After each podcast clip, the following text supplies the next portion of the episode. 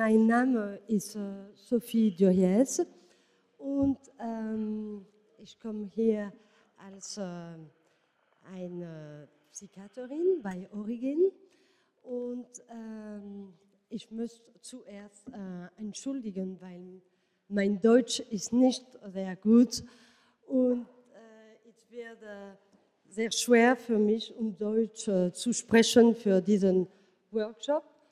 Und äh, mit äh, Heinz äh, von Foster und Ernst von Glaserfeld, äh, wir haben ein bisschen diskutieren über dieses Problem, weil am Anfang ich habe gedacht, ich kann vielleicht in Englisch sprechen und dann wir haben gesagt, nein, das ist nicht möglich, aber für was wir wollen tun, ich denke, ähm, das würde mehr bequem in Englisch oder in Französisch zu sprechen. Ich bin Französisch, vielleicht haben Sie das gemerkt mit meinem Akzent.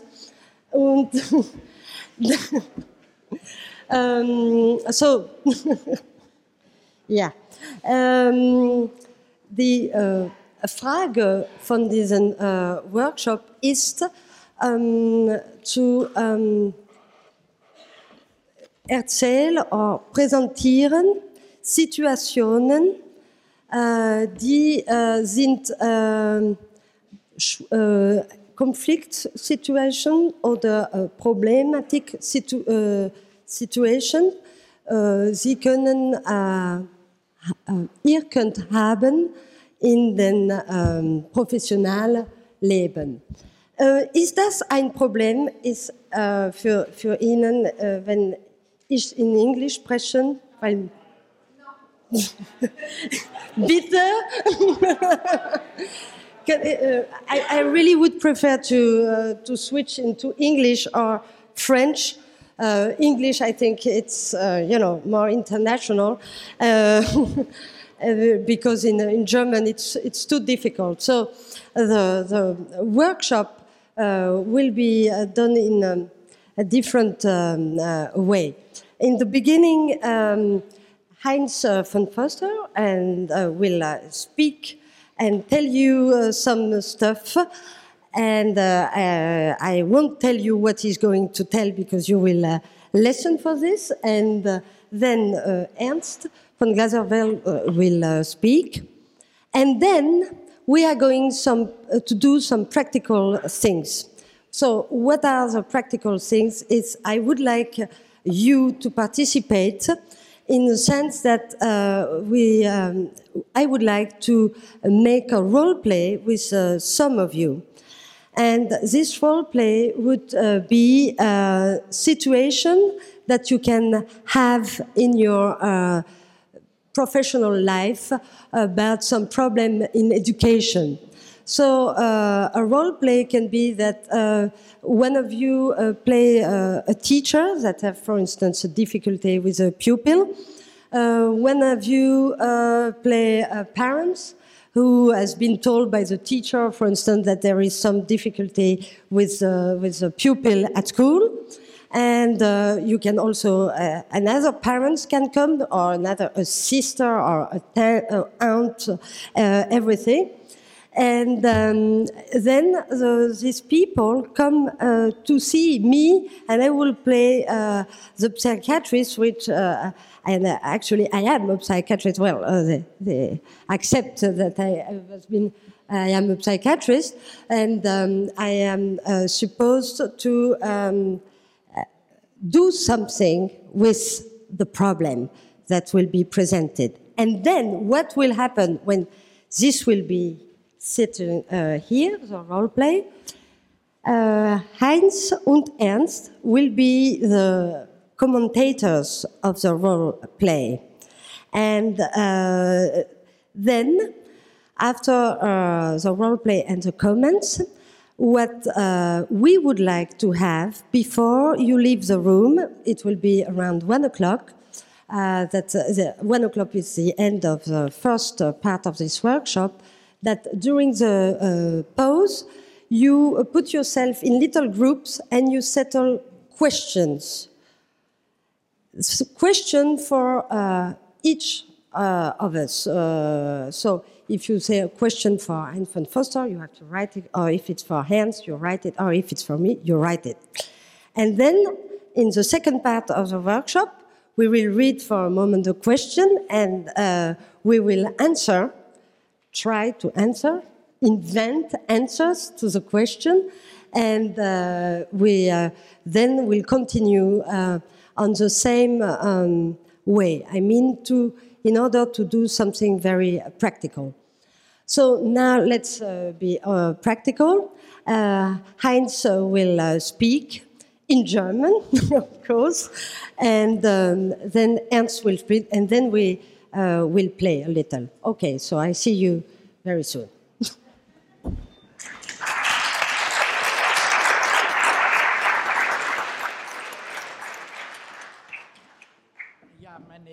meine lieben Freunde, die von allen Winkeln Europas hier angekommen sind.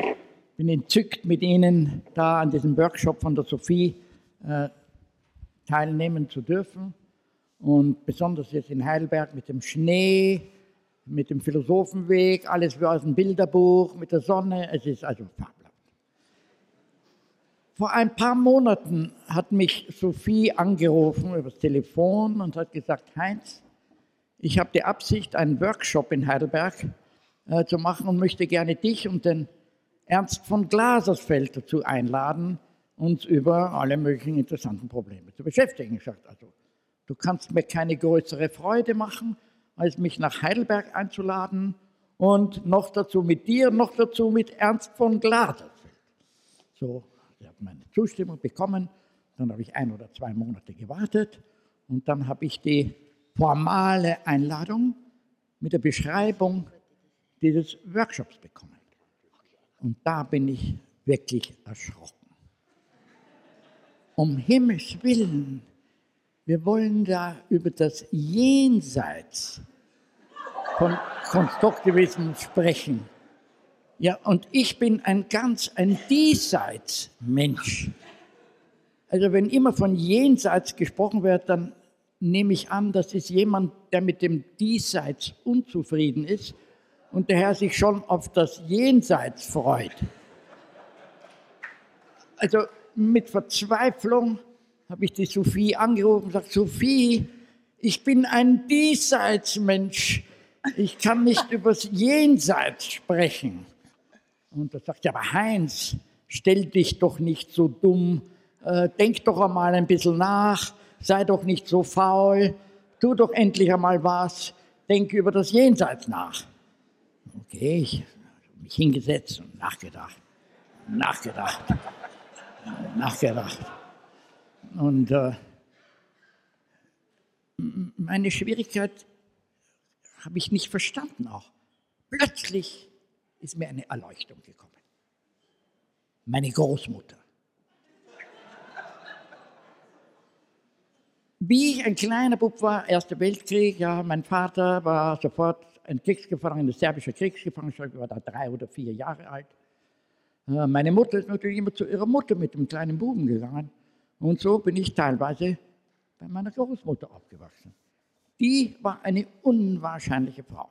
Sie hat die gesamte Frauenbewegung und Zentraleuropa in die Bewegung gesetzt und hat eine große Zeitschrift herausgegeben, Dokumente der Frauen, und Frauen von der ganzen Welt sind zu ihr geströmt und diskutiert. Und hier war dieser kleine Bub, der Heinz, der war immer gestaunt. Da waren schöne Frauen, interessante Frauen, alte Frauen. Es war ganz Aber sein kleiner Bub hat man natürlich immer Schwierigkeiten. Mit diesem ein Spielzeug geht verloren, man war schlimm, kriegt Wix und so weiter. Also ich habe öfter geweint, natürlich als kleiner Bub geweint und so. Und da ist immer die Großmutter gekommen und gesagt, also Heinz, du brauchst ja gar nicht weinen. Ja, warum weinst du denn? Sag ich, ja, mein schönes kleines Automobil mit dem Rad ist gebrochen. Ja, aber das war doch schon alles in der Vergangenheit. Alles ist jetzt und hier, hat sie gesagt. Alles ist jetzt und hier. Es gibt doch gar keine Vergangenheit. Sie ist doch jetzt und hier. Es gibt ja auch gar keine Zukunft. Die ist jetzt und hier. Jetzt und hier. Das ist es, warum ich kein Jenseitiger bin. Ich bin ein Jetzt und Hierer. So, nachdem ich das jetzt verstanden habe, die Sophie gleich anrufen und ihr sagen, warum ich nicht über das Jenseits sprechen kann. Kaum gehe ich zum Telefon, erscheint meine Großmutter aus dem Jenseits. Und sagt, Heinz, warum quälst du diese arme Sophie? Die will ja sowieso nur Gutes, nur Schönes. Äh, ich bin natürlich sprachlos dargestanden. Du hast Probleme, was jenseits von Konstruktivismus ist. Ja, sage ich, ich habe Probleme mit jenseits. Ich werde dir sagen, was jenseits von Konstruktivismus ist. Aber es wird ein Geheimnis sein zwischen dir und der Sophie.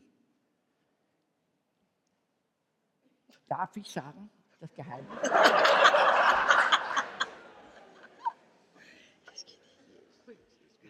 Also sie erlaubt mir das zu sagen. Also jenseits von Konstruktivismus ist Konstruktivismus.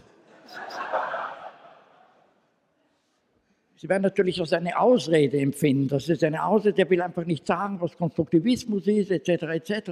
Aber nein, meine Damen und Herren, das Faszinierende am Konstruktivismus, dass es ein Begriff zweiter Ordnung ist, nämlich ein Begriff, der sich auf sich selbst anwendet. So ähnlich wie Bewusstsein. Sie können ja nicht vom Bewusstsein sprechen, wenn da kein Bewusstsein ist. Also Bewusstsein ist die Voraussetzung, dass Sie ein Wort haben wie Bewusstsein, dass Sie darüber reden können. Oder Sprache. Wenn jemand kommt zu mir und sagt, was ist Sprache? Wie kannst du mich das fragen? Du weißt ja schon, denn sonst hätte ich ja nicht fragen können. Ne? Äh, das sind diese selbst erzeugenden Begriffe und daher ist der Konstruktivismus konstruiert Konstruktivismus. So jenseits ist. Aber immer wird natürlich jemand sagen, das sind Ausreden, um nicht zu sagen, was Konstruktivismus ist. Nun, wenn man ein Gelehrter ist, könnte man sehr gelehrte Abhandlungen schreiben über Konstruktivismus für und gegen, zwei Bücher, erster Band für, zweiter Band dagegen, Einführung in den Konstruktivismus, drei Bände und so weiter. Ich kann das nicht. Ich lade Sie ein, mit mir in ein Theater zu gehen äh, wo eine, eine Vorstellung angekündigt ist, angekündigt ist. Äh, die hat den Titel Dilemma. Und das ist ein kleines, ziemlich großes Theater, aber eine kleine Bühne. Und da kommen wir in das Theater, schön der Vorhang, sehr viele Sitze, alles schön angezogen, die Männer mit Abend, Frack und Damen, Abendkleidern. Dilemma. Man sieht das Programm. Das Programm hat zwei Personen spielen da. Das ist Marie äh, Schneider und Josef Schneider. Und ein Baum. Drei Sachen. Der Vorhang geht auf. Was sieht man? Marie Schneider etwas vorne, Josef Schneider etwas weiter rückwärts und dort in der Mitte ein Baum. Und die Marie Schneider steht und schaut herum. Ich sehe einen Baum. Dort ist ein Baum. Und Josef Schneider sagt, dummes Zeug, dort steht ein Baum. Daher siehst du ihn. Da sagt die Marie, ja, wieso weißt du, dass dort ein Baum ist? Sagt er, ich sehe ihn doch. Sagt sie, aha, Vorhang fällt. Gut.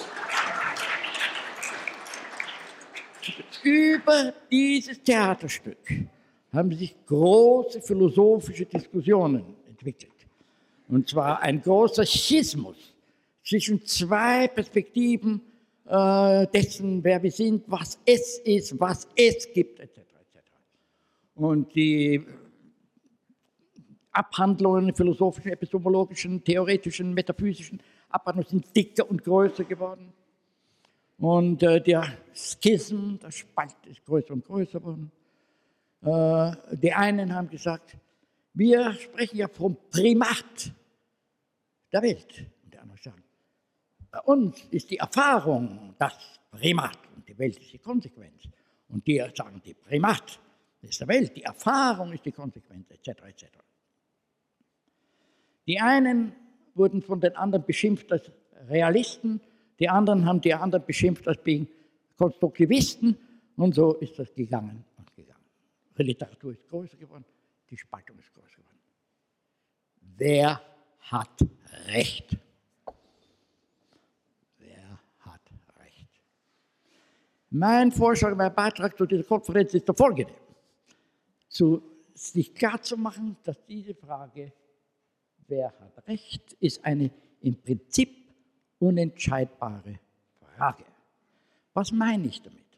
Damit meine ich, dass man auf keine Weise entweder ein Experiment oder eine philosophische Diskussion erfinden kann, die nicht schon vorher entweder der einen Richtung oder der anderen Richtung schon das grüne Licht gegeben hat, sodass keine Experimentalverifizierung oder Ablehnung noch eine logische deduktive Ableitung gemacht werden kann, die nicht schon in ihrem Design, in ihrer Struktur schon eine Antwort bezüglich dieser Frage enthält. Das könnte man logisch, bla bla bla, noch beweisen, aber das brauche ich nicht. Ich bin ja, will ja nur eine Plattform geben. Das Schöne ist, mit Prinzip unbeantwortet, unentscheidbaren Fragen. Nur solche können wir entscheiden. Ja, wieso? Ist doch ganz klar. Denn nur in den prinzipiell unentscheidbaren Fragen werden wir durch keine Voraussetzungen gezwungen, die eine oder andere Entscheidung zu nehmen. Wir sind frei.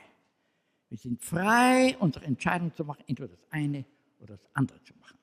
Aber mit dieser Freiheit entsteht natürlich die Verantwortung über die, unsere Entscheidung.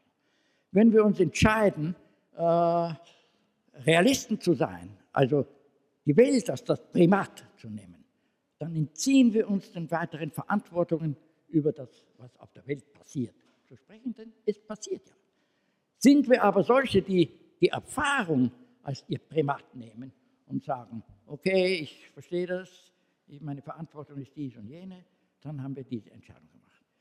Aber auch wenn man eine Entscheidung gemacht, die einem von der Verantwortung entzieht, die Verantwortung über diese Entscheidungen, der kann man sich nicht entziehen.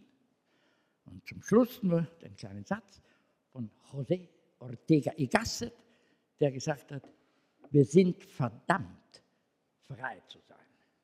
Das ist also eine kleine Einladung zum Workshop, 15 Minuten. Danke vielmals.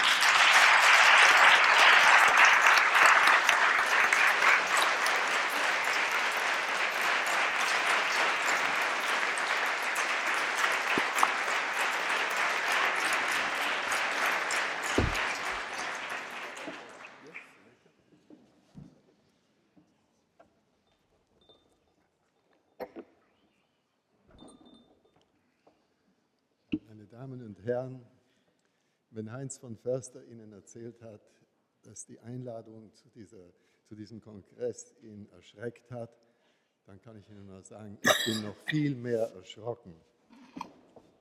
Aber aus anderen Gründen, weil das Jenseits des Konstruktivismus hat mich nicht gestört, denn ich stecke so tief im Konstruktivismus, dass ich mich ums Jenseits gar nicht kümmern kann. Was mich erschreckt hat, war die Tatsache, dass der Kongress mit Schule zu tun hat. Ich bin nämlich nicht als Didaktiker aufgewachsen. Meine Verbindung zum Schulwesen und zur Didaktik ist eine unerhört lockere. So locker, dass es mir oft peinlich ist, wenn man mich als Didaktiker anspricht. Ich fühle mich nicht als Didaktiker. Und das will ich erklären, denn eine Verbindung zwischen meiner Arbeit und der Didaktik gibt es anscheinend. Aber diese Verbindung ist nicht eine direkte. Mich hat seit frühester Jugend äh, die Frage interessiert, wie wir zu Wissen kommen, wie es möglich ist, dass wir Wissen haben. Das ist eine Frage, die meistens Jünglinge nicht interessiert die haben anderes zu tun. Mich hat sie interessiert aus einem sehr direkten Grund. Und der Grund war der, dass ich mit mehr als einer Sprache aufgewachsen bin. Wenn man das tut, dann kommt man in komische Situationen. Ich habe das Jünglingsalter erreicht zu einer Zeit, wo man noch nicht von männlichem Chauvinismus sprach. Und daher konnte man äh, unschuldig und präpotent mit einem Freund auf der Straße gehen und ihn bei der Hand nehmen und sagen, schau, dieses Mädchen gefällt mir. Wenn man das mit einem italienischen Freund tat, dann sagte man, quella là mi piace. Wenn man es mit einem englischen Freund tat, dann musste man sagen, this girl I like. Das ist ein enormer Unterschied. Im Deutschen wie im Italienischen ist die Tätigkeit des Gefallen und des Piacere die Tätigkeit des Mädchens. Im Englischen bin ich allein der Tätige des Liking. Ich möchte sagen, dass da ein enormer begrifflicher Unterschied liegt, ein Unterschied in der Art und Weise, wie man die Welt sieht. Das ist nur ein Beispiel. Es gibt hunderttausende von Beispielen zwischen Sprachen, die sogar nah verwandt sind wie das Englische und das Deutsche, wo man zeigen kann, dass die begriffliche Unterlage verschieden ist. Die Sprachen bedingen eine unterschiedliche Begriffswelt. Und wenn man, wenn man das erlebt, besonders als junger Mensch, dann fragt man sich, ja, welches ist die richtige? Und da kommt man sehr schnell drauf, dass das eine dumme Frage ist. Denn die italienische ist richtig für den Italiener, die deutsche für den Deutschen und so weiter.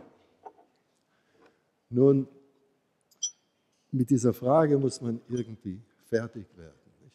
Man stellt fest, dass die Unterschiede sind erstens in der Art und Weise, wie man die Dinge sieht und zweitens, und das ist viel wichtiger, in der Art und Weise, wie die Dinge, die man gesehen hat, die man erlebt hat, miteinander verbunden werden.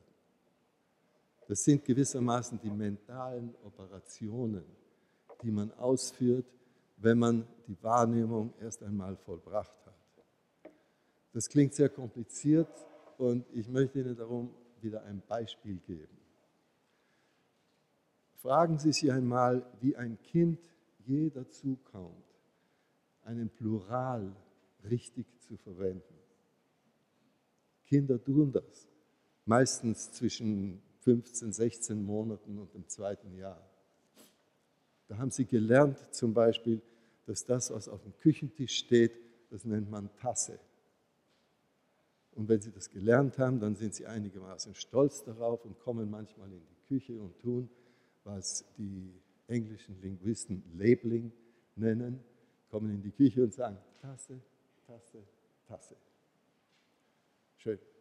Eines Tages kommen sie in die Küche und sagen Tassen. Das nimmt man als völlig belanglos an, als völlig normal und fragt sich nie, wie ist es möglich, dass das Kind das tut. Ich habe eine Menge gelesen über Sprachentwicklung und Spracherwerb. Ich habe nirgends eine Anweisung gelesen, die einem sagt, wie das Kind das fertig bringt. Wie es das fertig bringt, ist meiner Ansicht nach sehr leicht, aber es ist nicht eine Wahrnehmungssache. Die Mehrzahl sieht man nicht. Das kann man sich, glaube ich, sehr leicht vorstellen. Wenn man sich sagt, wie mache ich es denn, wenn ich in ein Zimmer komme und da eine Mehrzahl von Gegenständen finde, die ich jedes einzelne erkenne. Ich behaupte, dass die Mehrzahl sich nur darauf gründet, dass ich wahrnehme, was ich selber mit diesen Gegenständen tue. Ich muss mir bewusst werden, oder es muss auch nicht bewusst sein, aber ich muss, ich muss merken, dass ich das Erkennen, was mich im ersten Fall zu einer Tasse führt, im zweiten Fall genau gleich mache wie im ersten Fall. Ich wiederhole einen Vorgang des Erkennens. Und es ist nur diese Wiederholung des Vorgangs, die mir die Möglichkeit gibt, einen Plural zu bilden. Der Plural ist nicht in der ersten Tasse und nicht in der zweiten und nicht in der fünfzehnten.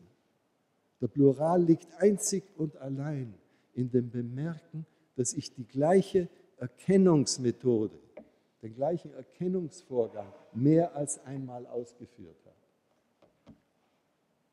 Das ist eine mentale Operation, die das Kind selber machen muss. Das Kind muss diese Operation selber erfinden. Die kann ihm niemand vormachen, weil man sie nicht sieht. Und das scheint mir eine der Sachen zu sein, die im Unterricht, und ich muss Ihnen sagen, meine Erfahrung mit dem Unterricht und mit dem Lehrwesen ist einzig und allein in den Grundschulklassen, wo man mit der Arithmetik anfängt. Das Zählen und der Begriff der Nummer, der Zahl, bildet sich genauso als mentaler Begriff aus wie, der, wie die Mehrzahl. Die Mehrzahl ist noch keine Zahl im Sinne eines Zahlbegriffs. Aber sie ist unbedingt nötig, um mit der Arithmetik anzufangen und sie ist unbedingt nötig, um alles, was mit Mathematik zu tun hat, später zu tun. Und es scheint mir nun enorm wichtig zu wissen, besonders für den Lehrer, dass diese Arbeit, die da getan werden muss, um eine Mehrzahl aufzubauen und den Begriff der Mehrzahl und dann den Begriff der Zahlen zu erwerben, etwas ist, was jedes Individuum für sich selbst machen muss. Das kann man nicht mitteilen, man kann das nicht übermitteln. Man kann bestenfalls das tun, was Sie auch gestern in den kleinen Filmstücken, in einem von den Filmstücken gesehen haben. Man muss dem Schüler Gelegenheiten geben, diese mentale Operation auszuführen. Man kann ihn weder zwingen noch dazu führen, es zu tun. Man kann nur die Gelegenheiten bereiten, in denen es möglich ist, das zu tun. Und das halte ich für ein Grundprinzip, alles Lehrens. Und ich glaube, das genügt.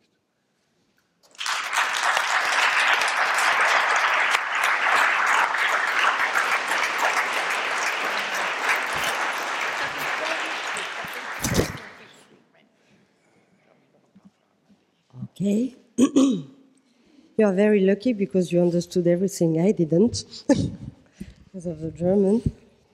Um, so, who likes to play here among you? Are there some people that are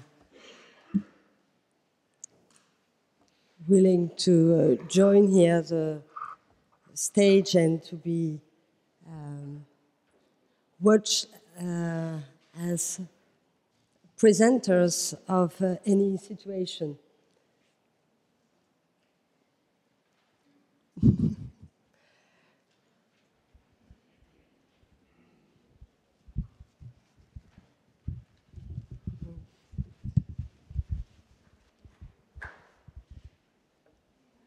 Seems to be like we are uh, at school here.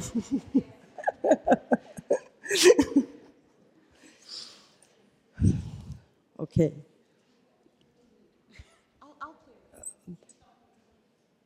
Ah, you are, you uh, so so. Please come. Okay. Thank you very much. so, what would you like to play? Le- le- um, take this microphone.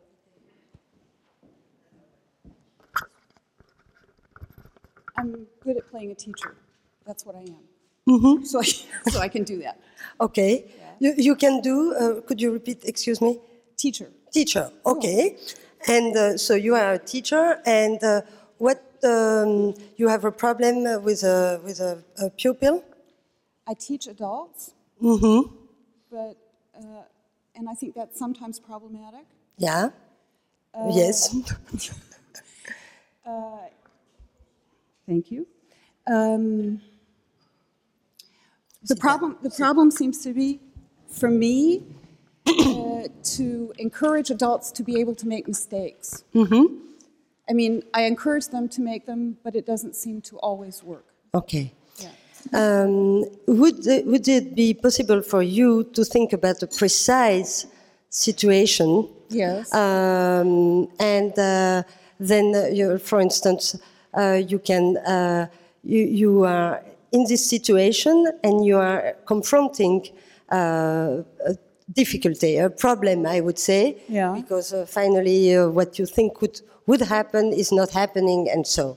And this situation, what are you going to do when you are confronted um, uh, to this kind of situation? Are you going to report it to somebody, or uh, are you going to? Uh, because um, this is a whole topic. We can, uh, to, in order to make a role play, Yeah. you can say that you. you uh, I am a friend of yours. I am a, a therapist, and you Yeah. say, okay. Uh, this is my problem.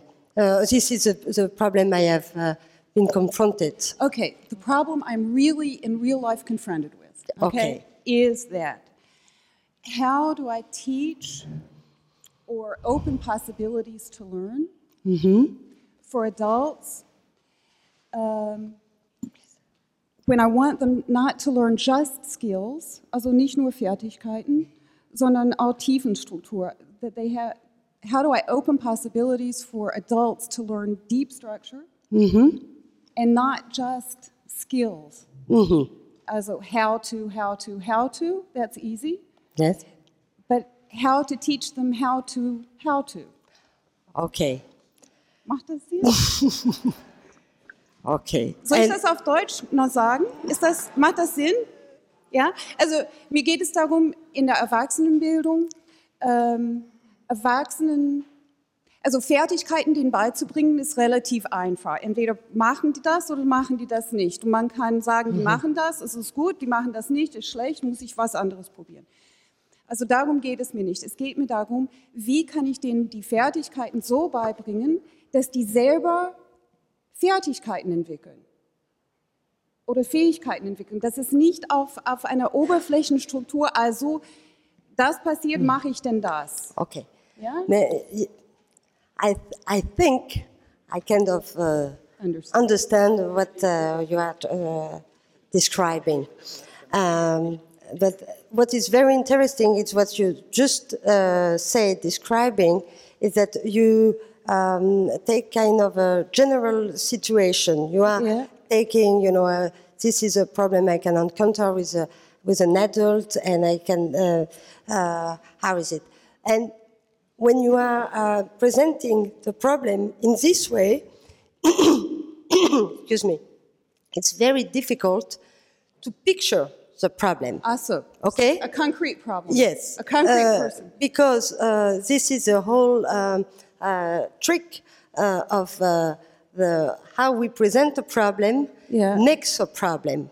That's You, true. you, you see, and uh, so this uh, the, the purpose of, of uh, this uh, workshop is to try to see how also by just by presenting a problem we can Create. have uh, the, the beginning of a solution, how the problem can uh, even disappear when we can uh, present it in, in a way that doesn't make it appear a problem. But let's ask now what uh, ah, Heinz has something to say. We have a problem in acoustics. Also, The acoustics is so that both Ernst and I have difficulty in hearing what you are saying. We were, had a tremendous effort, really. We would love to understand the problem. It's just the acoustic was so. We have to rearrange probably. It's just, are you having an acoustic problem or do you hear everything? It's okay? Or the speaker is pumping in that direction, so it's pumping away from us. So what we have to do, probably, rearranging ourselves next to you, Yeah. and maybe you can make a brief repetition of your question, whose pieces reached us fascinated us, but we don't know exactly how should we respond. Okay. So, uh, micro intermission and we are joining. Deutsch.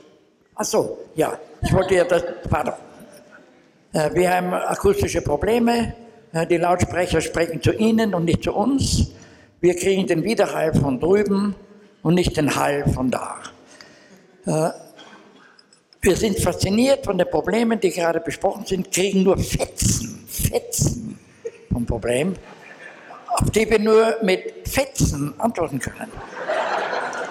Aber ich wollte, wir wollen beide natürlich uns in dieses Gespräch einmischen. Wir sind ja von sehr weit hergekommen, um uns Gespräche einzumischen.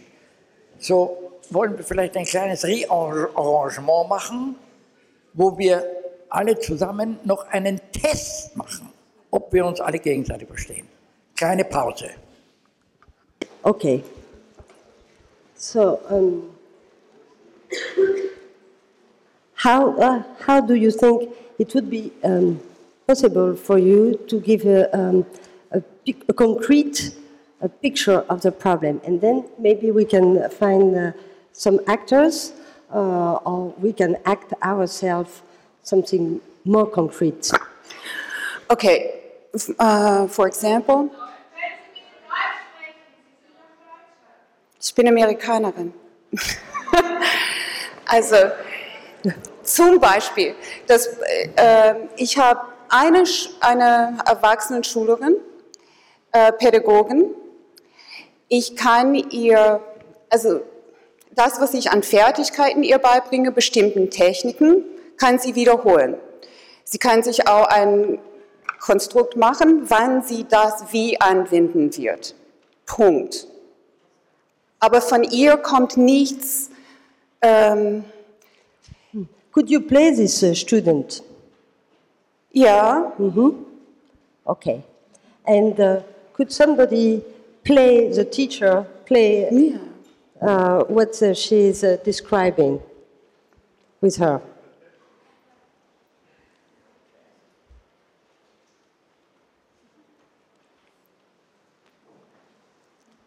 Is it, is it ich brauche eine Lehrerin. Eine Lehrerin.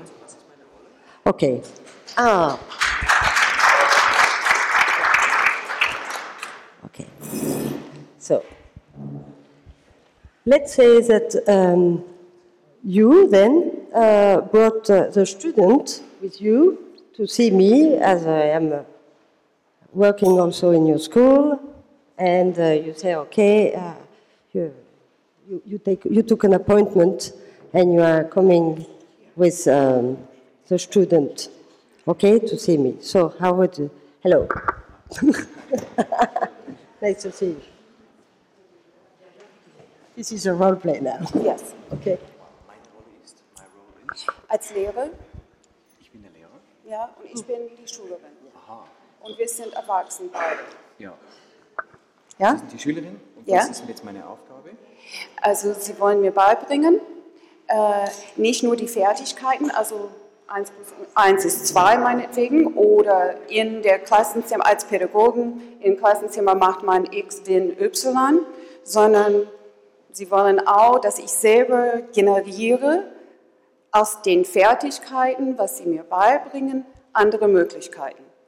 Also wie Kinder Sätze sagen, die nie zuvor gesagt worden sind, obwohl die Eltern haben nur Oberflächenstruktur, also Sätze, mit denen die die Sprache beibringen. Ist es ja? eine Schulsituation oder ist es eine, ist eine Ausbildungssituation. eine Beratungssituation? Das ist eine Aus- Ausbildungssituation. Ausbildung.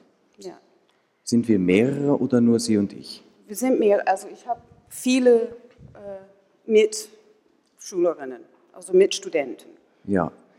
Geht es um eine bestimmte Art des Wissens? Ja, in? Pädagogik. In Pädagogik. Gut. Äh, was beabsichtigen Sie hier zu lernen? Zu unterrichten. Sie, gut, Sie wollen unterrichten. Ja, und das Und- sollen Sie mir beibringen, Ja, genau. Und wie ich das mache. Genau. Und ähm,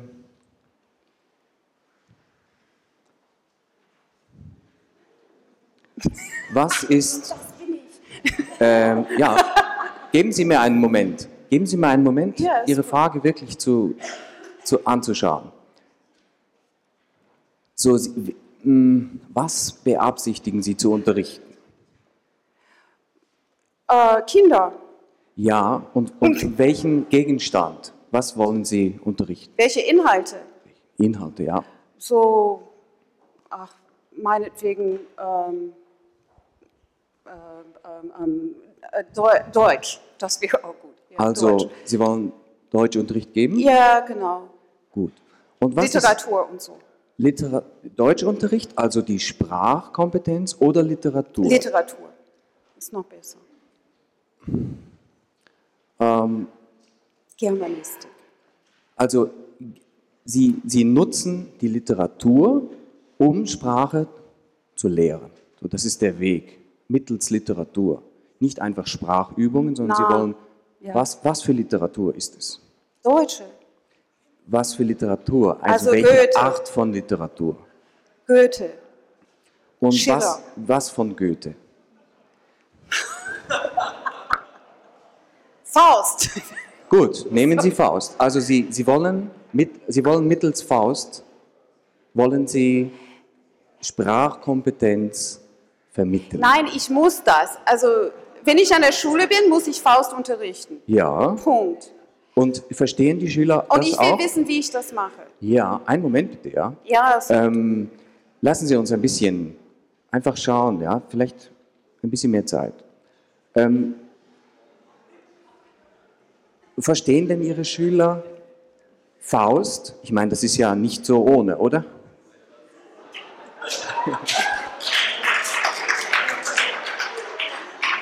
Äh, ähm, verstehen meine Schüler Faust? Verstehen Sie Faust? Also ich weiß es nicht.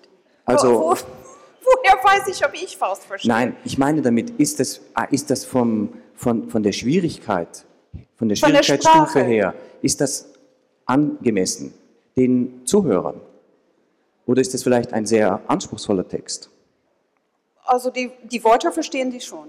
Die verstehen, also Sie können das nachvollziehen. Das sind Erwachsene und Ja, also das ist, ja. ja. Gut, jetzt beschreiben Sie mir doch mal, in welcher Zeit Sie den Leuten was beibringen wollen. Wie viel Zeit haben Sie zur Verfügung? Also für Faust habe ich, äh, wie viel Zeit habe ich für Faust? Wie Also viele Stunden, wie viele Unterrichtsstunden?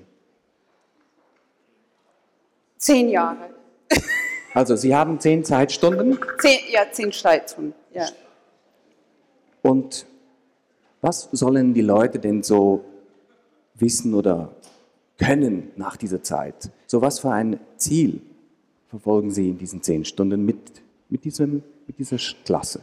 Ja, ich, also am allerliebsten hat- hatte ich eine ganz nette normale Kurve, wo einige viel verstehen, also, wo, also ganz viel verstanden wird von ganz viele und viele verstehen noch mehr, äh, weniger verstehen noch mehr und weniger verstehen nichts. Also das ist mir nicht klar.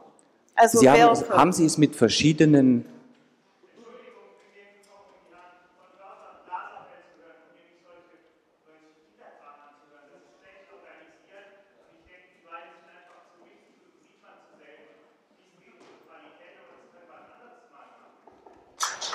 Ja, vielleicht können wir die, ähm, on peut rajouter que, allez, le coaching de Heinz et Ernst, maintenant.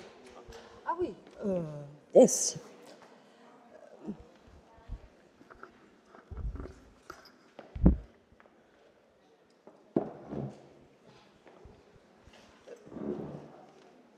Ja, wir sollen das kommentieren und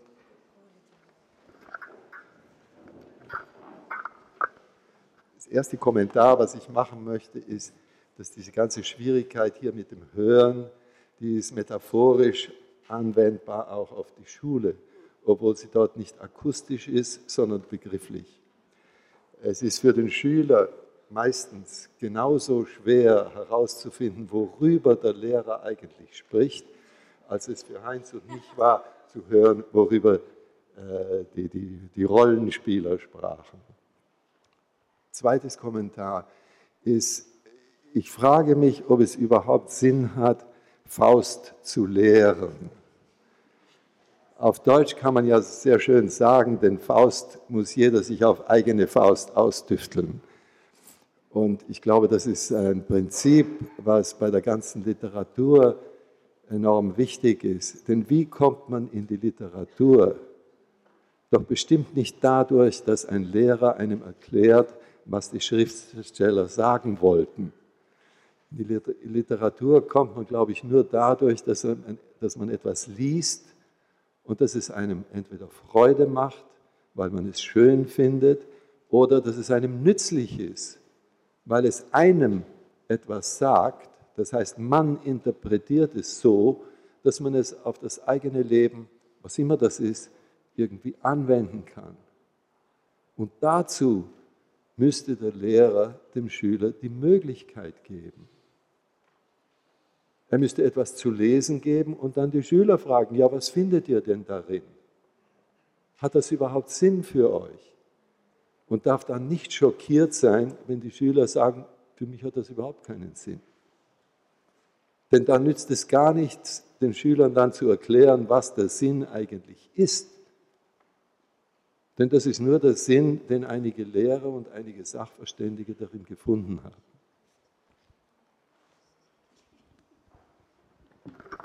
Ich stehe ganz gern. Darf ich stehen? Darf ich stehen?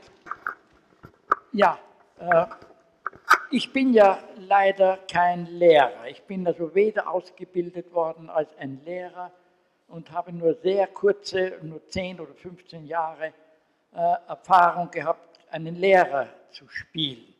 Ich komme aus der Forschung und habe daher jede Lehrsituation als eine Forschungssituation aufgefasst. Wenn man mich eingeladen hat, du sollst diese Klasse unterrichten, dann sage ich Ihnen was, also ich weiß nicht was, Elektromagnetismus. Ja. Dann bin ich in die Klasse gegangen und sagte, wer versteht was von Elektromagnetismus, habe ich die Klasse gefragt. Und da hat vielleicht einer gesagt, ich möchte gern was wissen. Na ja gut, na wie, wie können wir jetzt vorgehen, dass wir etwas über Elektromagnetismus wissen?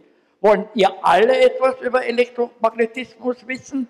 Wenn einige sagen nein, na okay, dann verlass halt die Klasse und geh zur Botanik. Also ich habe immer die Sache von Schülerstandpunkt aus gesehen. Ich frage immer, was fragt der Mensch? was will er wissen?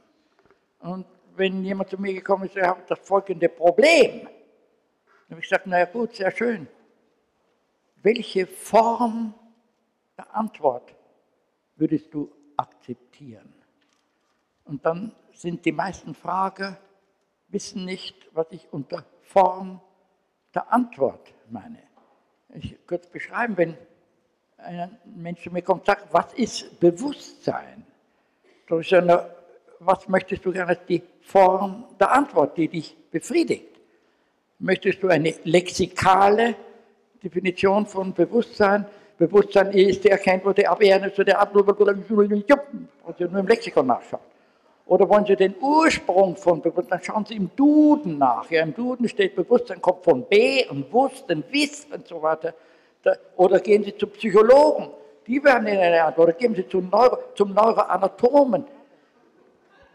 Was, was wollen Sie gern wissen?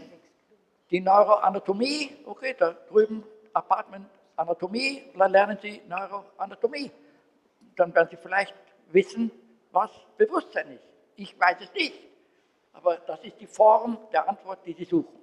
Also die Besprechung über die Form einer Antwort erläutert schon die Frage. Und in vielen Fällen wird der Frager sich seiner Frage bewusst. Was wollte er eigentlich wissen? Und ich stelle mich immer auf diese Studentenseite und möchte gerne wissen, was wollen Sie denn wissen? In welcher Form? Wann sagen Sie, jetzt weiß ich? Jetzt, wann sagen Sie Dankeschön? Wann sage ich, jetzt kann ich nach Hause gehen? Jetzt kann ich das meinen Kindern und meinen Enkeln erzählen. Was sind die Voraussetzungen unter denen Sie sagen, ich habe das Problem beantwortet bekommen? Und da gibt es eben unendlich viele Möglichkeiten der Antworten und ich lasse immer die anderen, äh, den Frager bestimmen, was er für eine Antwort haben will. Gewöhnlich kommen die dann schon mit ihrer eigenen Antwort. Das ist das Einzige, was ich hier zu antworten habe. Ja? Also, was möchtest du gern wissen, wenn du Deutsch lernen möchtest? Möchtest du Deutsch sprechen können? Möchtest du auf Deutsch fluchen können? Möchtest du auf Deutsch schimpfen können? Möchtest du auf Deutsch lesen können? Was möchtest du eigentlich? Und dann wäre sie alles. Okay, dann geh in die Deutschklasse. Ja? Deutsch 1 und 1 101.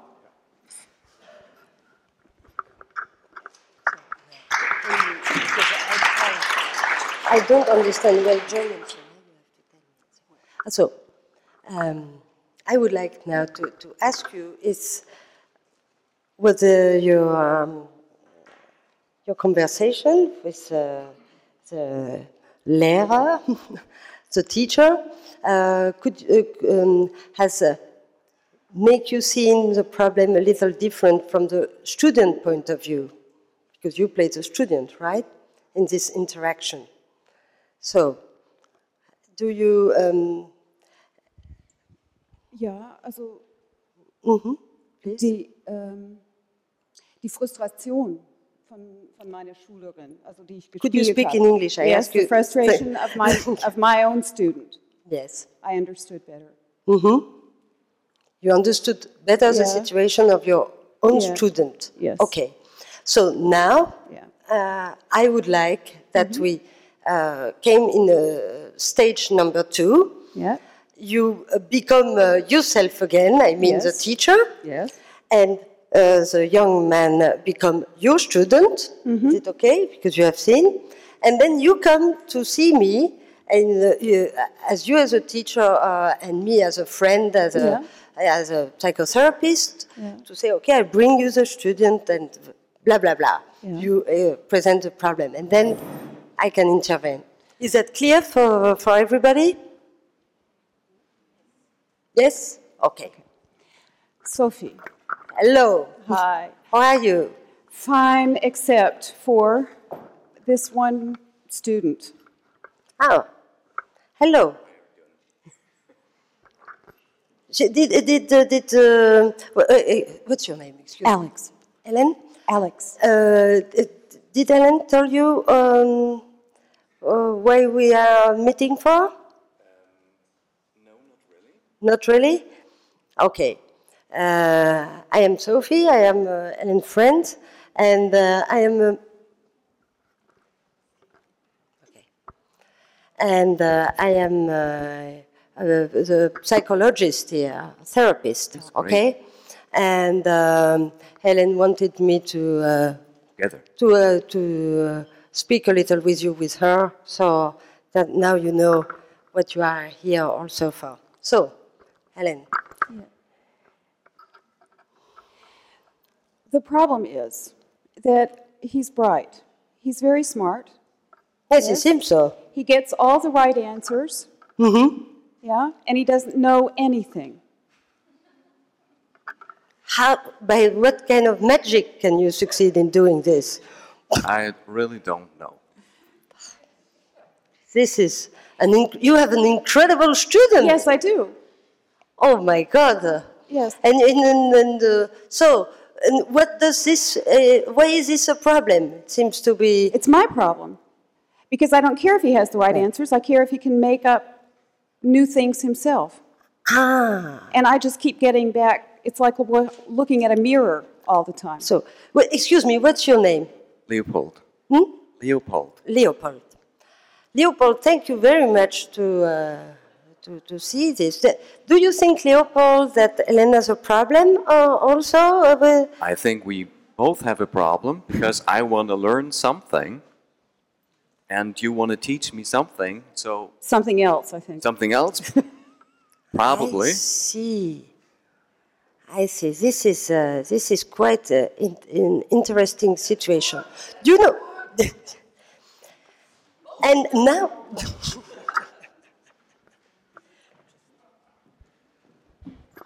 Das ist doch die ideale Situation. Sowohl der Lehrer als auch der Schüler wissen nichts. Ja?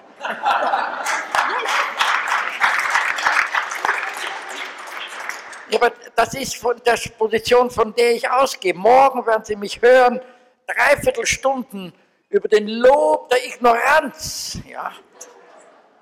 Denn wenn Sie vorgeben, was zu wissen, kann man ja sofort zeigen, dass ihre Vorstellung falsch war. Wenn sie aber sagen, sie wissen nichts, dann sind sie in einem fabelhaften Zustand. Dann können sie vom, im Englischen, you can talk from strengths. Sie wissen nichts, jetzt können wir zusammen sitzen und herausfinden, was wir wissen wollen und wie wir es wissen können. Plötzlich wird aus einem Monolog ein Dialog. Und die können jetzt dialogisieren, indem er sie fragt, sie ihn fragt. Mit der Zeit werden die draufkommen, was sie voneinander wissen wollen oder vielleicht nicht wissen wollen. Aber in beiden Fällen, beide sagen, ich weiß nicht, ist der Triumph erzieherischen Basis.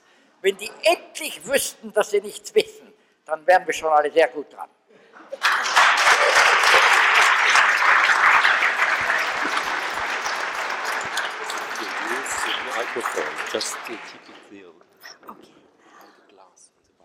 Okay. Here.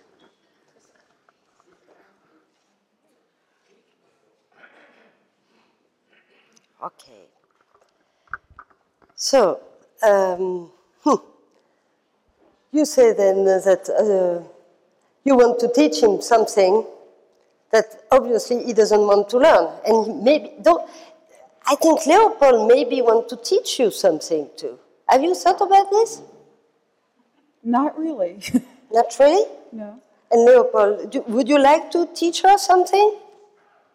What do you think you could teach her? Wow, I mean, like you, you could, we, you could support me in learning what I want to learn,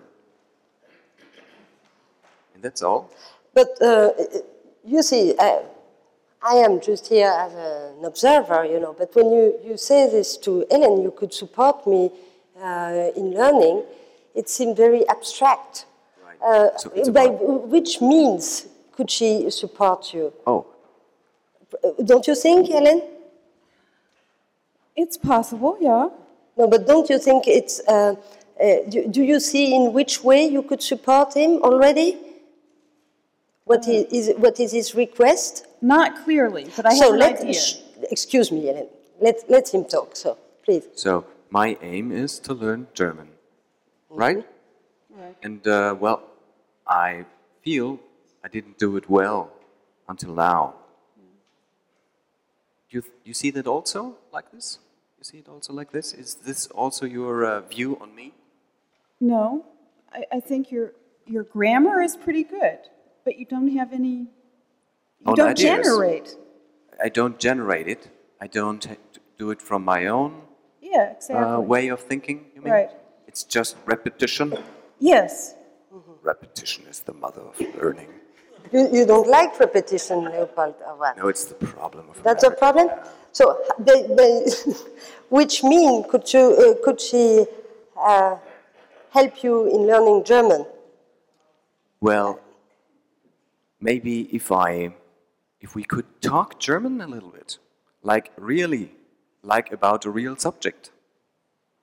What do you call real subject? Like, uh, how do you do your, uh, uh, well,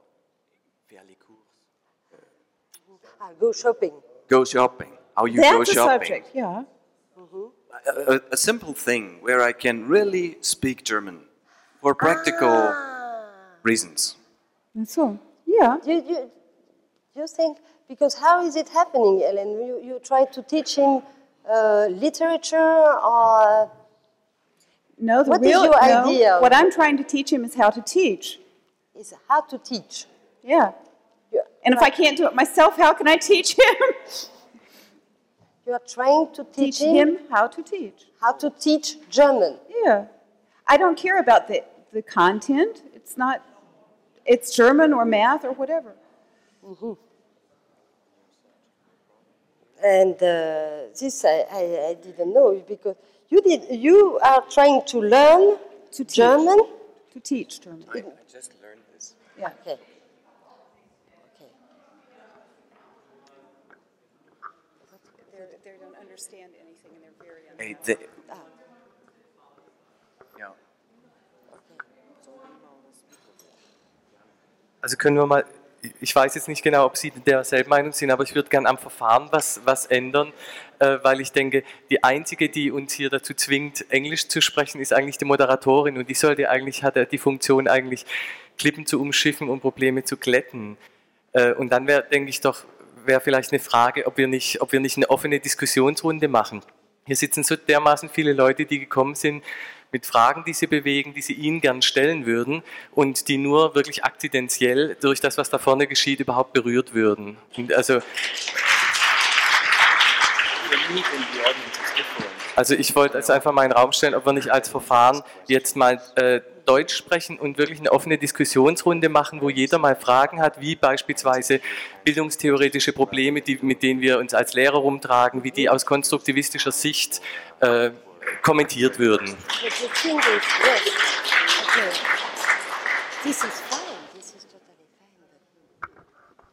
Also ich, ich würde dann gerne gleich mal anfangen, einfach um da in die Richtung mal einen Kick zu geben.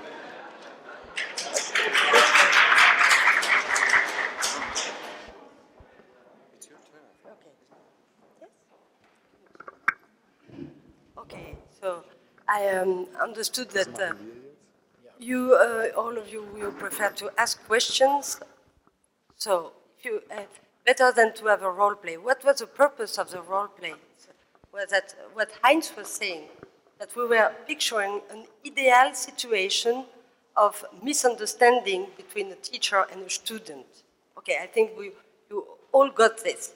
Then after, when the, the, the, the role play did continue, then become become another problem because it became confusion between what uh, she wanted to uh, get out of the student and what he was saying because um, they didn't uh, maybe uh, put themselves together. Uh, uh, it's okay, anyhow. So, um, this. May I make a proposal here? Uh, I would like appoint this gentleman as being the voice populi. And because he formulated, he formulated beautifully. And I love this workshop because it's really work and shop. So I would ask our chairperson, chair lady, to appoint this gentleman who was so clearly uh, verbalizing the Vox Populi to be, so to say, continuing to be the Vox Populi, collecting questions already, which can be directed to, directed to any one of us, four or five teachers, blah, blah, blah. And this is my proposal. And uh, if you accept it, I give him the microphone and we can go on. Yes, sir. Also lassen Sie mich jetzt nicht im Stich und stellen Sie Fragen. Also eine Frage, die mich jetzt äh, interessieren würde. Ja. Langsam. Dankeschön.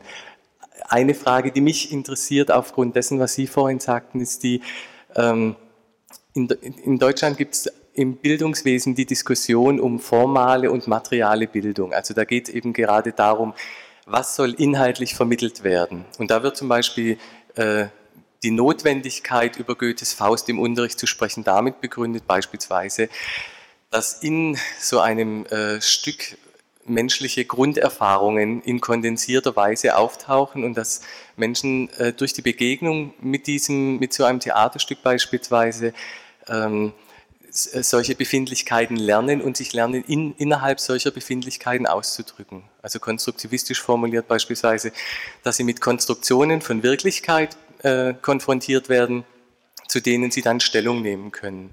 Mich würde mal interessieren, würden Sie dann dagegen argumentieren, dass man aus konstruktivistischer Sicht, dass man einen festen inhaltlichen Kanon in Schulen vorgibt? Oder was, was, wie sehen Sie das? Gibt es da Alternativen dazu?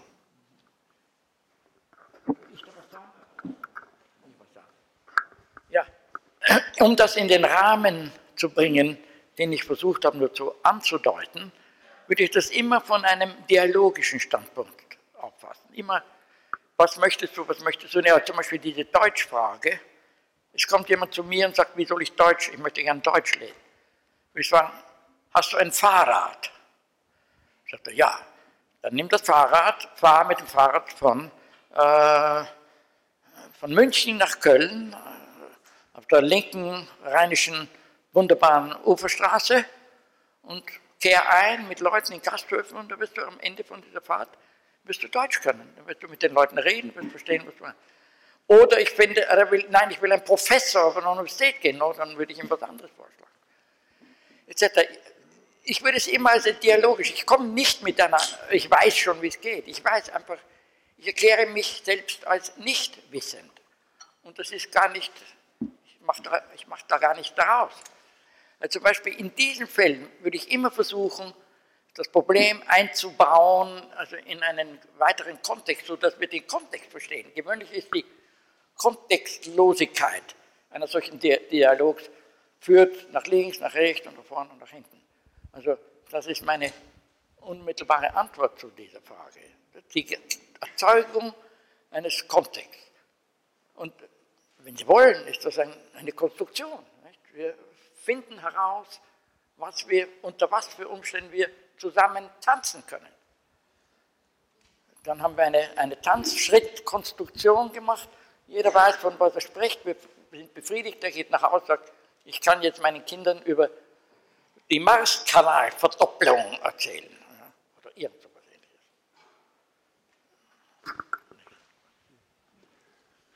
Ja, dazu möchte ich auch etwas sagen. Äh, ich warne Sie aber, dass meine Erfahrungen einzig und allein mit den Grundschulen in Amerika sind. Ich habe keine Ahnung, wie das bei Ihnen zugeht.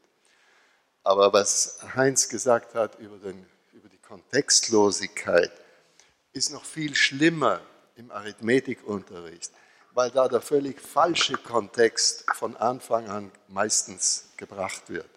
Da kommt der Lehrer am Morgen in die Klasse und sagt mit einem falsch freudigen Gesicht, let's do a problem. Wir wollen ein Problem machen. Nicht? Die Sechsjährigen wissen sehr gut, dass was immer jetzt kommt für den Lehrer kein Problem ist, weil er es im Schlaf weiß. Für sie selbst ist es kein Problem, weil die Sache sie nicht interessiert. Ein Problem, und das wissen die Sechsjährigen auch schon, ein Problem ist geschieht dann, wenn ich irgendwo sein möchte und da Hindernisse sind, die mich verhindern, dorthin zu gehen. Die Sechsjährigen wollen überhaupt nicht wissen, was acht und fünf ist. Das interessiert sie nicht. Und das ist kein Wunder. Denn schon nach wenigen Monaten in der Schule, wo man ihnen solche Probleme gegeben hat, nicht? da, was weiß ich, ein kleines Mädchen schreibt säuberlich 8 und 5 ist gleich 14. Und dann kommt sie damit zum Lehrer und sie sieht sofort, der Lehrer findet das falsch. Er braucht das gar nicht zu sagen. Das teilt er ihr in so vielen verschiedenen Möglichkeiten mit. Der Lehrer sagt dann, nein, das tut mir leid, das ist 13. Wenn das drei oder viermal passiert, ist es ein Wunder, dass dieses Mädchen diese Probleme nicht mehr anrühren möchte? Wenn Sie als neuer Angestellter in eine Firma kommen und jedes Mal, wenn der Chef Ihnen eine, Auf, eine Aufgabe gibt und Sie bringen sie nach langer, harter Arbeit und er sagt, ja, das geht nicht, das ist nicht, was wir wollen, nach drei oder vier Mal, wenn Sie nicht am Verhungern sind, sagen Sie sich, ja, tu dir deine Kram alleine. Und die Sechsjährigen dürfen das nicht sagen und haben schon gelernt, dass es unvorteilhaft ist, wenn man so etwas sagt. So schließen sie sich ab und machen das nicht mehr. Was ist die Antwort darauf? Die Antwort darauf ist, dass man zunächst versucht, dieses Rechenproblem in eine Situation einzurahmen, die die Kinder interessieren könnte. Da ist man nie sicher. Da muss man x-mal versuchen, bis man etwas findet, was da wirklich einen Funken von Interesse bewirkt. Nicht? Und dann kommt das kleine Mädchen mit 8 plus 5 ist gleich 14. Da sagt man nicht, das ist falsch. Das ist ja furchtbar unhöflich, denn dieses kleine Mädchen hat sich angestrengt, hat das hingeschrieben und das im Moment hat sie geglaubt, das ist die Lösung. Da fragt man sie einfach, ja, wie hast du das denn gemacht? Und ich garantiere Ihnen, in acht von zehn Fällen wird das kleine Mädchen, das dann wieder macht, was es gemacht hat, merken, dass es nicht stimmt. Vielleicht kommt sie mit zwölf heraus. Das ist ganz gleich. Das Wichtige ist, dass dieses Kind von Anfang an lernt, dass es selber in der Lage ist zu kontrollieren, was richtig und falsch ist. Nur dann kann dieses Kind Motivierung gewinnen, denn dann macht es auf einmal Freude, etwas richtig herauszubringen. Und man selber weiß, dass es richtig ist. Nicht der Lehrer sagt einem, es ist richtig. Das klingt fantastisch. Wir haben das ausprobiert in Schulen. Das wirkt wie ein Wunder. Nach wenigen Monaten kommen die Kinder am Ende der Klasse und möchten noch mehr solche Fragen haben, weil sie draufgekommen sind, dass es befriedigend ist, wenn man zunächst einmal Regeln selber findet und dann diese Regeln einhält und richtige, vom eigenen Standpunkt aus richtige Resultate damit macht.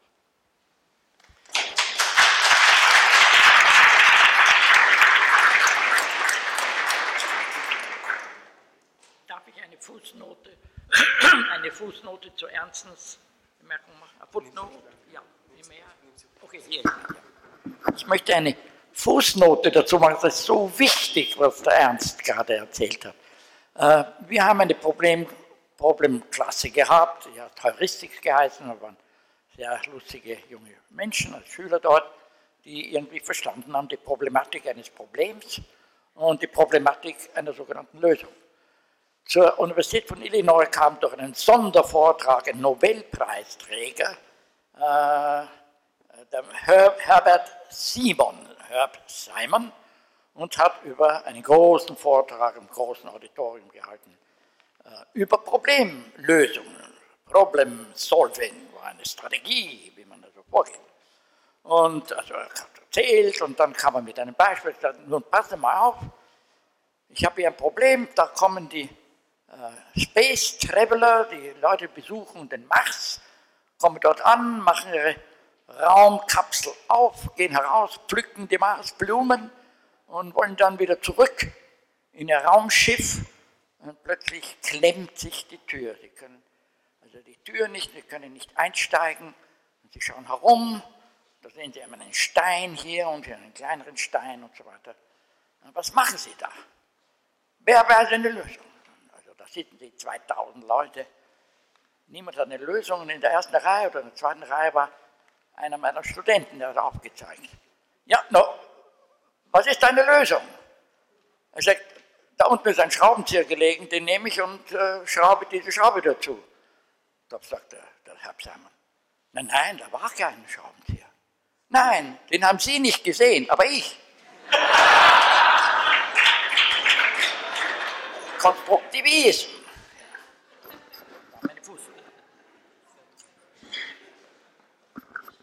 Hier war noch eine weitere Frage. Sie sagten eben, wir wissen nichts und das ist der Triumph der erzieherischen Basis. Von der Position des Nichtwissen aus gesehen. Also ich empfinde das als. Ja, Sie haben vorhin gesagt, wir wissen nichts und das ist der Triumph der erzieherischen Basis. Da standen Sie auf. Nicht?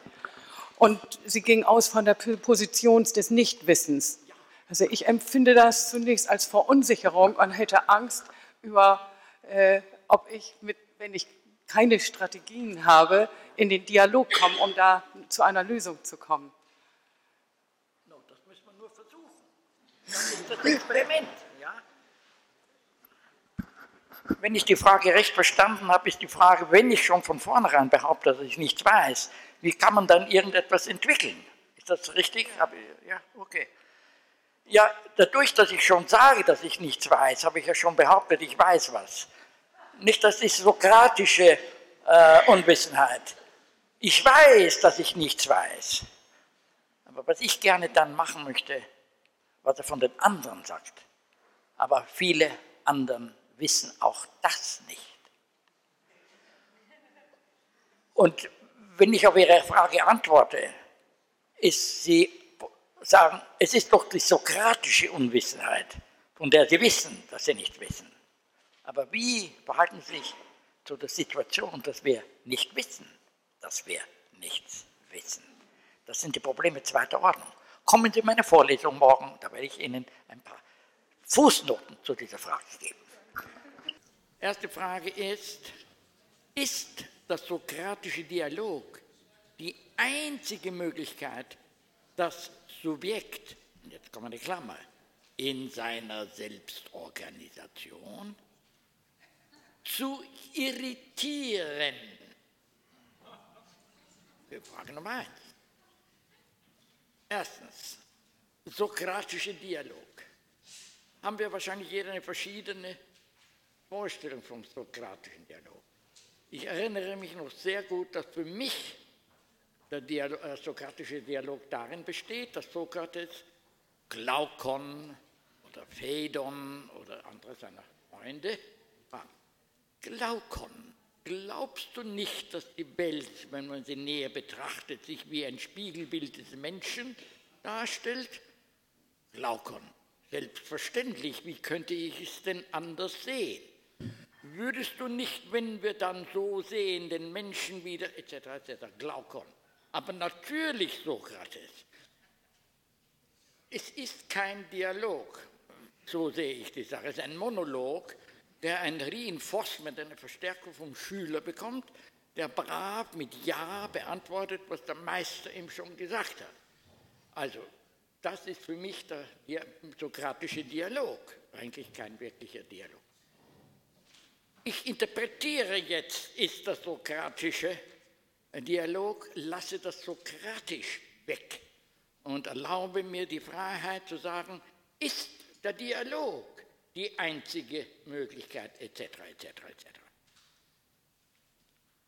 Dialog, glaube ich, verstehen wir alle. Einer sagt, was der andere antwortet, er fragt, er sagt, du bist blöd, oder er sagt, nein, nein, du bist blöd, etc. Das ist ein kreativer Dialog.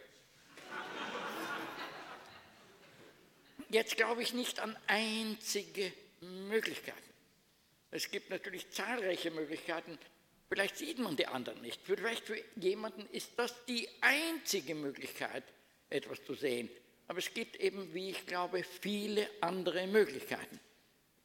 Was ich einlade, einlade, rekommendiere, ist in dem Moment, wo man glaubt, etwas ist einzigartig, sofort sich zu sagen, was ist das Zweizigartige, Dreizigartige und Vierzigartige, sodass man sich aus seiner eigenen Falle so schnell als möglich befreit, als man sich befreien kann.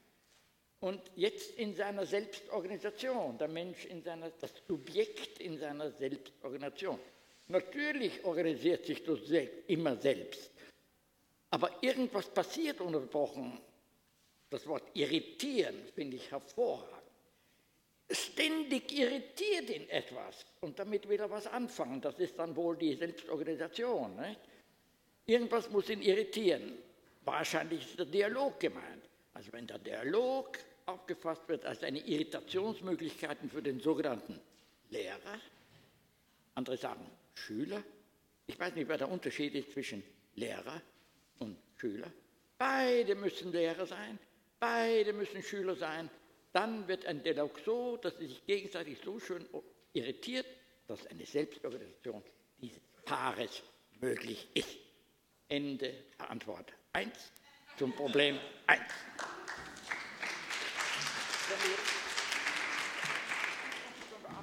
Abwickeln? Change? I go on, he goes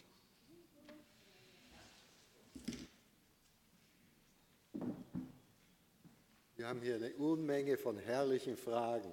Wir könnten mindestens zwei Wochen diese Fragen beantworten.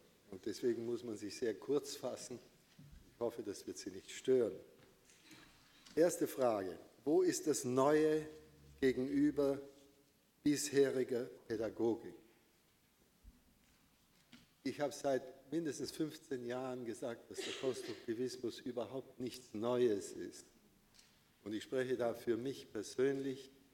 Für mich ist der Konstruktivismus heute eine Zusammenfassung von Ideen, die seit den Vorsokratikern hier und dort aufgetaucht sind, die aber meines Wissens noch niemand konsequent gesammelt hat und die, so wie ich oft sage, am, am Wegrand der Philosophie liegen geblieben sind weil sie unpopulär war, weil sie gegen den allgemeinen Strom äh, funktionierten und darum wurden sie manchmal direkt als Ketzereien betrachtet. Der Konstruktivismus hat, glaube ich, nicht eine neue Idee. Er ist durch neue Sachen bestärkt worden und wie gesagt, ich spreche von meinem Konstruktivismus und meiner Art und Weise, ihn zu erfinden. Für mich ist er dadurch bestärkt worden, dass die Kybernetik das Prinzip der Selbstregulierung ausgesprochen hat und ausgearbeitet. Das mag an und für sich mit Wissen nichts zu tun haben, hat aber eine direkte Verbindung in dem Sinn, dass wenn Sie sich fragen, woher kann mein Wissen kommen, und wenn Sie sich darüber klar sind, dass ein wahres Wissen einer Umwelt logisch nicht möglich ist, was bereits die Vorsokratiker gesagt haben, dann kann dieses Wissen nur aus Material gebaut werden, das ihnen eben zugänglich ist. Und dieses zugängliche Material ist einzig und allein ihre eigene persönliche, subjektive Erfahrung. Wenn man das schreibt oder sagt, dann glauben die meisten Leute, ja, also der, der, der negiert die Realität. Das ist keineswegs der Fall. Man sagt nur, man kann die Realität nicht erkennen. Dieses deutsche Wort Erkenntnis ist das irreführendste, was es in der Philosophie gibt. Man erkennt die Realität nie, man lernt mit ihr auskommen. Man lernt, wie man sich gegen die Realität verteidigen kann, wobei man nie genau sagen kann, was einen angreift oder was das Hindernis ist. Man merkt nur, dass das eigene Handeln oder das eigene Denken nicht weitergeht. Nichts Neues. Shall I go on? Ja, ja, ja. Wie ist Wissensvermittlung verbale Kommunikation bei informationell geschlossenen Systemen möglich. Die Vermittlung ist freilich unmöglich. Man kann Wissen nie transportieren. Warum? Weil das Wissen immer nur in Köpfen ist. Was immer Sie Wissen nennen, es ist bei dem, der es kann, der es weiß. Man kann aber durch den geschickten Aufbau von Hindernissen, die Konstruktion des Wissens, zum Beispiel bei Schülern, einigermaßen steuern. Man kann nie bestimmen, was der Schüler konstruieren wird. Man kann aber ungefähr die Richtung äh, kontrollieren, in der er gehen wird, in der man hofft, dass er das Wissen oder sein Wissen aufbauen wird. ist bereits Literatur zu ihrem Schulprojekt konstruktivistischer Arithmetikunterricht erschienen. Ja, eine ganze Menge. Und ich kann Ihnen da hier nur die Namen geben. Da ist jemand, der gar nicht so weit von Ihnen ist. Das ist der Heinrich Bauersfeld in Bielefeld, der eine Unmenge von Papieren veröffentlicht hat, die alle grundsätzlich konstruktivistisch sind. Ich kenne ihn gut, weil er sehr lange mit einem Studenten von uns zusammengearbeitet hat in Amerika und in Bielefeld. Und dieser Student heißt Paul Cobb, C-O-B-B. Den finden Sie in jeder äh, Sammlung von Referenzen über den Mathematikunterricht. Er hat schon zwei Bücher, eines geschrieben, eines herausgegeben und eine Unmenge von Artikeln über seine Experimente. Und das sind gerade die, wo Schulklassen in der, in der ich will immer Volksschule sagen, in der Grundschule äh, drei, vier Jahre lang verfolgt wurden, die gleichen Kinder. Und da hat sich eben gezeigt, dass diese Kinder im ersten und zweiten Jahr kaum besser sind nach den Standard-Tests als die anderen. Im zweiten Jahr sind sie mindestens so gut. Im dritten Jahr aber zeigt sich, dass diese Kinder nicht nur in der Arithmetik besser sind, sondern auch in allen anderen Fächern, obwohl die nie von diesen Klassen berührt wurden. Aber diese Kinder haben zu lernen gelernt. Und das ist ein enormer Vorteil. Es ist auch in gewissem Sinn ein Nachteil für die Kinder, Denn wenn die nun in andere Schulen kommen, in andere Klassen, machen sie sich unbeliebt. Und das müssen sie überstehen. Warum machen sie sich unbeliebt? Weil diese Kinder eben Fragen stellen.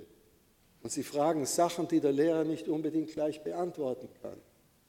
Und das ist dem Lehrer unangenehm und den Mitschülern wird es unangenehm, weil der Lehrer wird dann nervös und das ist eine sehr schwierige Situation. Aber weil die Situation schwierig ist, deswegen darf man den Weg nicht aufgeben. Ja.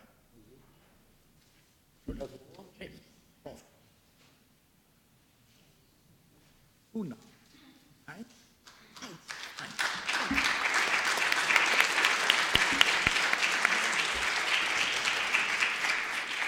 Heinz. Äh, Wie ist der Weg vom Wissen über Konstruktivismus zum Handeln gemäß Konstruktivismus? Fragezeichen. Wie ist der Weg vom Wissen über Konstruktivismus zum Handeln gemäß Konstruktivismus? Also wenn man immer galoppieren will entlang Konstruktivismus, ja, was ich ungern tue, ja, weil sonst wird das alles immer so eingeschränkt. Die Grundidee, wie ich sie verstehe, ist, dass man nicht nur sieht beim Konstruktivismus, sondern dass man nur dann sieht, wenn man handelt. Und wenn man handelt, sieht man. Der Umberto Maturana hat das wunderschön mal bezeichnet. Man sieht mit den Beinen. Ja, wieso? Ja, wenn du nämlich gehst dann verändert sich das Bild und dann beginnst du zu sehen. Wenn du nur stehst und nur schaust und nichts tust, wirst du nichts wissen. Also das Handeln und das Sehen und das Sehen und das Handeln sind so komplementär, in was immer einer Theorie man das haben will, vielleicht sogar im Konstruktivismus, dass die Frage beantwortet sich sozusagen selber. Im Moment, wo ich ein Wissen habe und daraus eine Handlung als Schöpfen oder entstehen lasse, füttert die zurück in mein Wissen, denn die, das Resultat dieser Handlung erzeugt ein neues Wissen. Es sind immer der Wechsel, die Wandlung, die etwas erkennen lässt. Wenn die Sache Statik ist, keine Sache Wandlung ist, dann passiert nichts. Es ist die Wandlung des Sicht, der Sicht und die Wandlung der Bewegung, die gegenseitig sich aufschaukeln. Daher ist jede Gegenwart eine andere wie jede andere Gegenwart.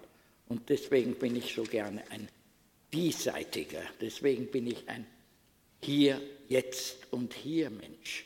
Alles ist jetzt und hier. Aller meiner Großmutter. Okay, das ist jetzt mein Vorschlag für die Reflexion über, wie ist der Weg zum Wissen, etc. etc. Jetzt kommt eine Frage über Fragen. Da gibt es doch diese schöne Frage von Wittgenstein.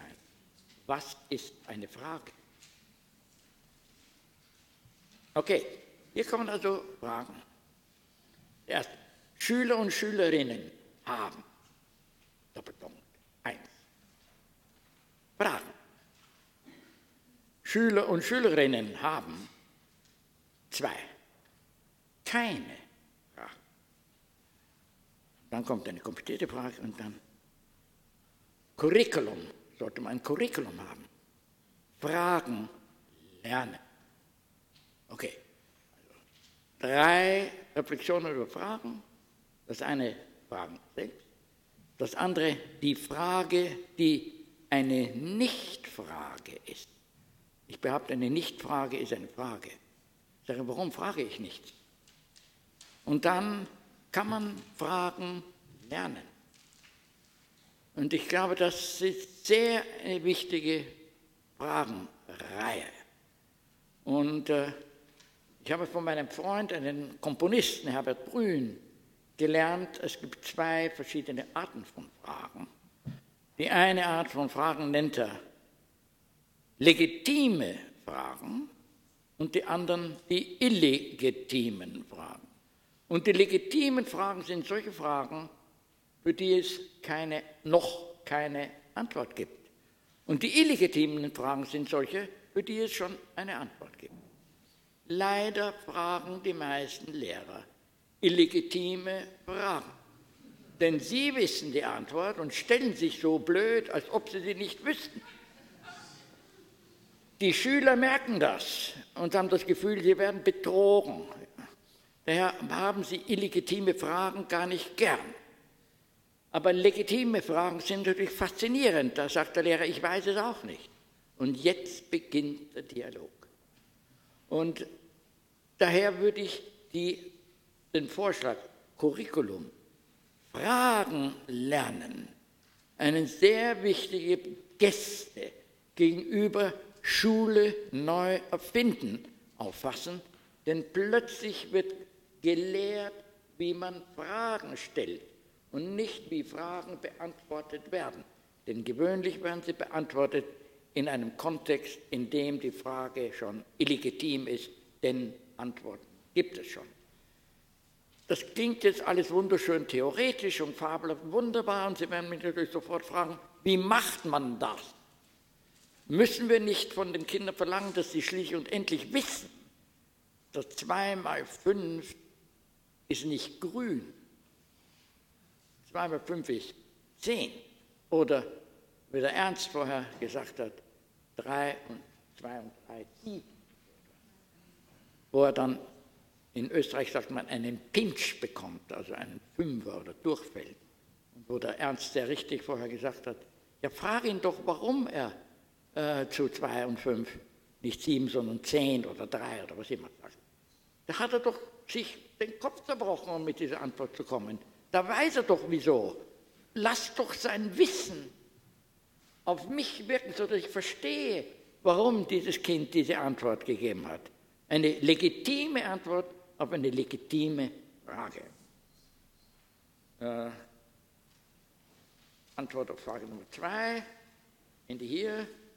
Jetzt Frage Nummer drei. Faszinierende Frage. Ich muss sagen, alle diese Fragen sind faszinierend, absolut wunderbar. Wie überlebe ich als Person die vielen Augenblicke in der Schule, wo der Kontext stärker ist? Klammer und Curriculum, Rollenerwartung, also Role Model, Role Modeling. Wer, wer bin ich angenommen zu sein? Wie überlebe ich als Person die vielen Augenblicke in der Schule, wo der Kontext stärker ist? Faszinierende. Wer hat die Frage gefragt? Wer hat die Frage gefragt? Bitte, es ist eine so wichtige Frage. Können Sie herauskommen wie ein Dialog, denn ich muss Sie tiefer verstehen.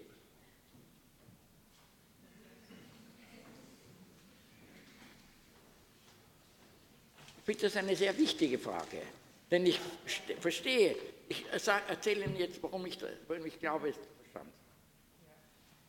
Hier ist eine Klasse von Kindern, ja, die spielen alle miteinander, alles ist in Ordnung, Lärm und so weiter und so weiter. Jetzt kommt der schreckliche Moment, 10 Uhr, die 10 Uhr Klasse beginnt. Es läutet brrr, die Glocke und plötzlich kommt eine neue Person in diese etablierte Gruppe, die für sich einen Kontext. Ja? Die wissen, wer sie sind, die Kids. Ja? Es kommt plötzlich da hier in die Gruppe von Elefanten ein Kamel. Was macht, was passiert? Also was passiert für mich ist, die gesamte Situation, der gesamte Kontext ist plötzlich völlig verschieden. Ganz was anderes. Hier sitzt eine Person, mit der man nicht weiß, wie man mit der fertig werden. Äh, wird er streng sein? Wird er jetzt aufpassen, ob ich schwätze? Wird er sehen, dass ich schwindel? Wird er, äh, was wird jetzt passieren? Ja? Was wird er mir von mir jetzt Unerwartetes verlangen? Wie überlebe ich die nächsten zehn Minuten mit dem Lehrer, der ins Zimmer kommt? Und der Lehrer kommt ins Zimmer und sagt, wie überlebe ich die Klasse? die schon genau weiß, wer jeder ist. Und nur ich als Kamel, Kamel unter den Elefanten weiß nicht, wie ich mich bewege. Ist das? Das ist genau die Frage. Ist genau die Frage. Ja. Gut, jetzt von jemandem, der Erfahrung hat, das sind ja Sie, nicht? Ja. Sie treten, habe ich das gesch richtig geschildert, mit dem Ja, Hineintreten ja, es ist genau in ein Milieu? Jeden Tag neu, jeden Tag Jeden Tag. Ja. Was haben Sie für eine Strategie für sich selber entwickelt? Oh ja. Ja, ja, Ich habe keine Strategie. Ich, ich kenne diese Situation und ich. Ja, aber Sie versuche- überleben sie doch, Sie sind ja ich, hier. Ich Ja. überlebe sie nicht immer, ich überlebe sie manchmal und manchmal gehe ich schon als Kamel oder als, was weiß ich, Ja. raus aus der Klasse. Ja. Und ich denke, ich hätte gern äh, ja, eine Sicherheit, die ich natürlich nicht habe, aber ich, vers ich versuche natürlich nach irgendwelchen Seilen zu greifen und äh, zu überleben. Ja, Ja, aber Sie überleben, was ist Ihr erster Schritt? Sie kommen in die Klasse. Und Ich gucke mir die Klasse an, die Klasse guckt zurück. Also ich versuche mal alle Informationen aufzunehmen, die ich schon mal kriege. Und also ein Dialog sozusagen. ja, der ist erstmal stumm Dialog? ist, nicht über Sprache, sondern über, richtig, sitzen ja. Mhm. Sie da, wie gucken Sie, wie äh, und so weiter. Ne? Also ich versuche mal alles mitzukriegen, so viel wie möglich mitzukriegen, was läuft. Und das Problem ist, es ist immer sehr viel. Ja, ja. Und mein Problem ist mit diesen ganz vielen, vielen Sachen, was da alles sitzt, 30 Personen, Ja. und jeder sendet was anderes. Äh, stelle ich mich denn auf so, so eine Vielfalt ein? Ja. Außerdem kommt natürlich noch die Vielfalt, was von mir sonst erwartet wird. Ne? Ja. Eltern, Genau. äh, Schulleitung und so ja, weiter. ja. Und mein Problem ist einfach auch die Vielfalt. Ich meine, mit einer Person komme ich noch einigermaßen Ja, ja, klar, da kann ich mich Ja. äh, irgendwie drauf einstellen, auf einen Dialog, aber einen Dialog zu führen mit 30 Leuten und äh, auch irgendeinen fruchtbaren Dialog, wo ich das Gefühl habe, da ist für beide Seiten was herausgekommen, da fühle ich mich sehr oft in Schwierigkeiten. Würden Sie die Möglichkeit sehen, das sind legitime Fragen, die ich stelle, ja? Mhm. legitime Fragen, ich weiß die Antworten nicht. Könnten Sie die Möglichkeit sehen, dass Sie innerhalb dieser Gruppe einen Dialog entwickeln? Welcher Gruppe? In, in der In Gruppe in der Schule, in der Klasse, in der Klasse. Ja, die Möglichkeit sehe ich schon. Und ich, Ja. Das mache ich ja auch öfter, aber dann merke ich Richtig. sehr oft, dass auch die Gruppe also äh, wieder begrenzt wird durch, oder dieser Dialog begrenzt wird durch äh, Gegebenheiten von außen, sei es das Klingelzeichen, Ja. bis die endlich mal zum wirklichen Dialog gekommen sind oder mal geklärt sind, worüber wollen wir uns eigentlich heute unterhalten, klingelt es wieder. Ja. Andererseits äh, heißt es, in zwei Wochen steht die erste Klausur an. Also äh, irgendwo wollen auch die Schüler wissen, was, machen, was schreiben wir in der Klausur, was wollen sie von uns wissen was, und so weiter und so fort. Ich bin ständig von, äh, eingedeckt von Material von außen und ich verliere dann schon irgendwo mal die Orientierung. Ja, natürlich. Ja. Ich, ja, danke vielen. Ich werde ein Experiment berichten, was wir bei uns gemacht haben, äh, wo ich plötzlich zu einem Lehrer eingeladen worden bin. Ja? Und ich natürlich keine Ahnung gehabt habe, wie man das macht. Äh, wir haben eine Klasse, eine, für mehrere Jahre haben wir eine Klassen konstruiert, die äh, sich für Fragen, Antworten, Lehren und Lernen interessiert haben. Der Titel von diesem Kurs hieß Heuristics, griechischen Heureka, Finden, Auffinden etc. Studenten von den verschiedensten Gebieten sind gekommen, von der Kunst, von Chemie, von Physik, von Astronomie, von Geschichte, Geografie, alles. Es wurden Gespräche geführt, die mich erinnern an das, was Sie jetzt gerade gesagt haben, nämlich eine Frage von der Richtung, man wusste nicht, was der fragt, man wusste nicht, was der will, will der über das Gebiet sprechen, will er eine Frage stellen, etc. Wir haben unterschieden in diese Melee von Fragen, Kontext, Gestaltung, dass wir schon nicht mehr gewusst haben, von was reden wir da jetzt. Und da haben wir entwickelt eine folgende Unterscheidung. Der jeweilige sogenannte Lehrer, oder sollte man sagen, die Chairperson, die Sesselperson, die die Aufgabe gehabt hat, da also äh, eine Sache sich entstehen zu lassen, hat um den Hals gehabt eine Kette. Da waren drei große Scheiben. Die eine war grün und herumdrehen ist rot, und ganz herumdrehen, die war schwarz. Schwarz war ein Gespräch über den Gegenstand selber. Also wenn das Problem aufgetaucht ist, warum ist 2 mal 2 4 und nicht 5, dann hat man gesagt, ein Moment, das ist ein Thema, Problem, schwarz. Also pass mal auf, da gibt es die Zahlen 1, 2, 3, 4, 5 und wenn du addierst, zählst du 2 dazu, dann wird 1, 2, 3, 4, 5, 6, 7 etc. etc. Sagt er, Dankeschön, aber warum muss ich das wissen? Aha, grün, das Diskussion über die Diskussion, also ein Problem zweiter Ordnung. Also pass mal auf, das hat jetzt nicht mit 2 mal 2 oder mit 2 und 3 zu tun, das hat damit zu tun, dass wir jetzt verstehen wollen, warum wir wissen wollen, was 3 und 5 ist oder was immer. Rot. Dann hat er gesagt, aber das Ganze ist doch, ich werde doch hier von den Eltern hergeschickt, ich will das ja überhaupt gar nicht tun, ich will ja Fußball spielen. So, rot. Jetzt sprechen wir darüber, über, warum wir überhaupt hier sind. Und wenn man diese drei, wenn wir gesehen haben, dass diese drei Ebenen eine Klarifikation des Kontexts erzeugen, geht es relativ einfach. Denn dann weiß man, wir sprechen jetzt nicht über 2 mal 2, wir sprechen warum 2 mal 2 und wir sprechen, warum wir überhaupt über 2 mal 2 sprechen wollen in einem sozialen Kontext.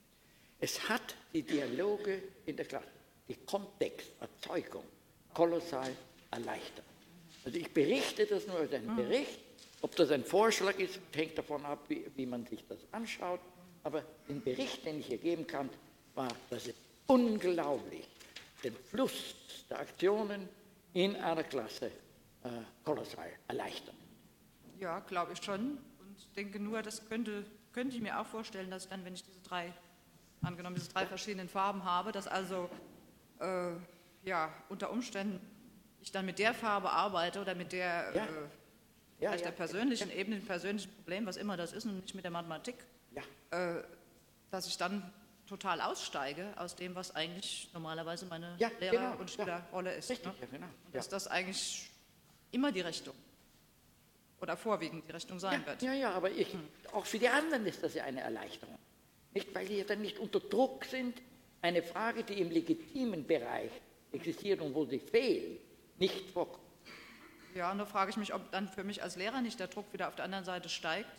Denn ich bin, werde ja für eine bestimmte Aufgabe da eingestellt, das ist ein bestimmtes Sachgebiet äh, vermittelt, also die Erwartungen der Eltern, Voll. auch der Schüler, nicht nur der Eltern. Ja. Dass also ich dann doch schon wieder zwischen diese verschiedenen äh, gerade, ich will das Richtig. nicht bestreiten, dass das sehr gut ist. Ich Genau. denke, als Ansatz ja, aber es ist Dilemma, das Grunddilemma ist nicht aufgehoben, dass es immer noch die drei verschiedenen oder fünf verschiedenen Farben gibt und ich doch wieder ständig irgendwann da. Verstehe das und- völlig. Verstehe das völlig. ja. Das heißt, die Testfrage, weil in vielen Fällen wird auf die Prüfung gelernt und nicht auf das Multiplizieren oder griechische Geschichte, sondern wie überstehe ich den Test, die Prüfung. Und wenn es uns gelingt, die Struktur, den Test nicht den Test testet, sondern vorgibt, einen Schüler oder den Lehrer zu testen, dann sind wir schon viel besser dran. Naja, aber da sehe ich auch gerade das Dilemma, dass immer dieser Testzwang besteht für den Lehrer oder für den Schüler Genau. und dass ich also mich aus diesem Testzwang nicht befreien kann. Genau das wollen wir tun. Das wollen wir jetzt, wenn wir die Schule neu erfinden. Wollen wir diese Sache verändern. Danke vielmals.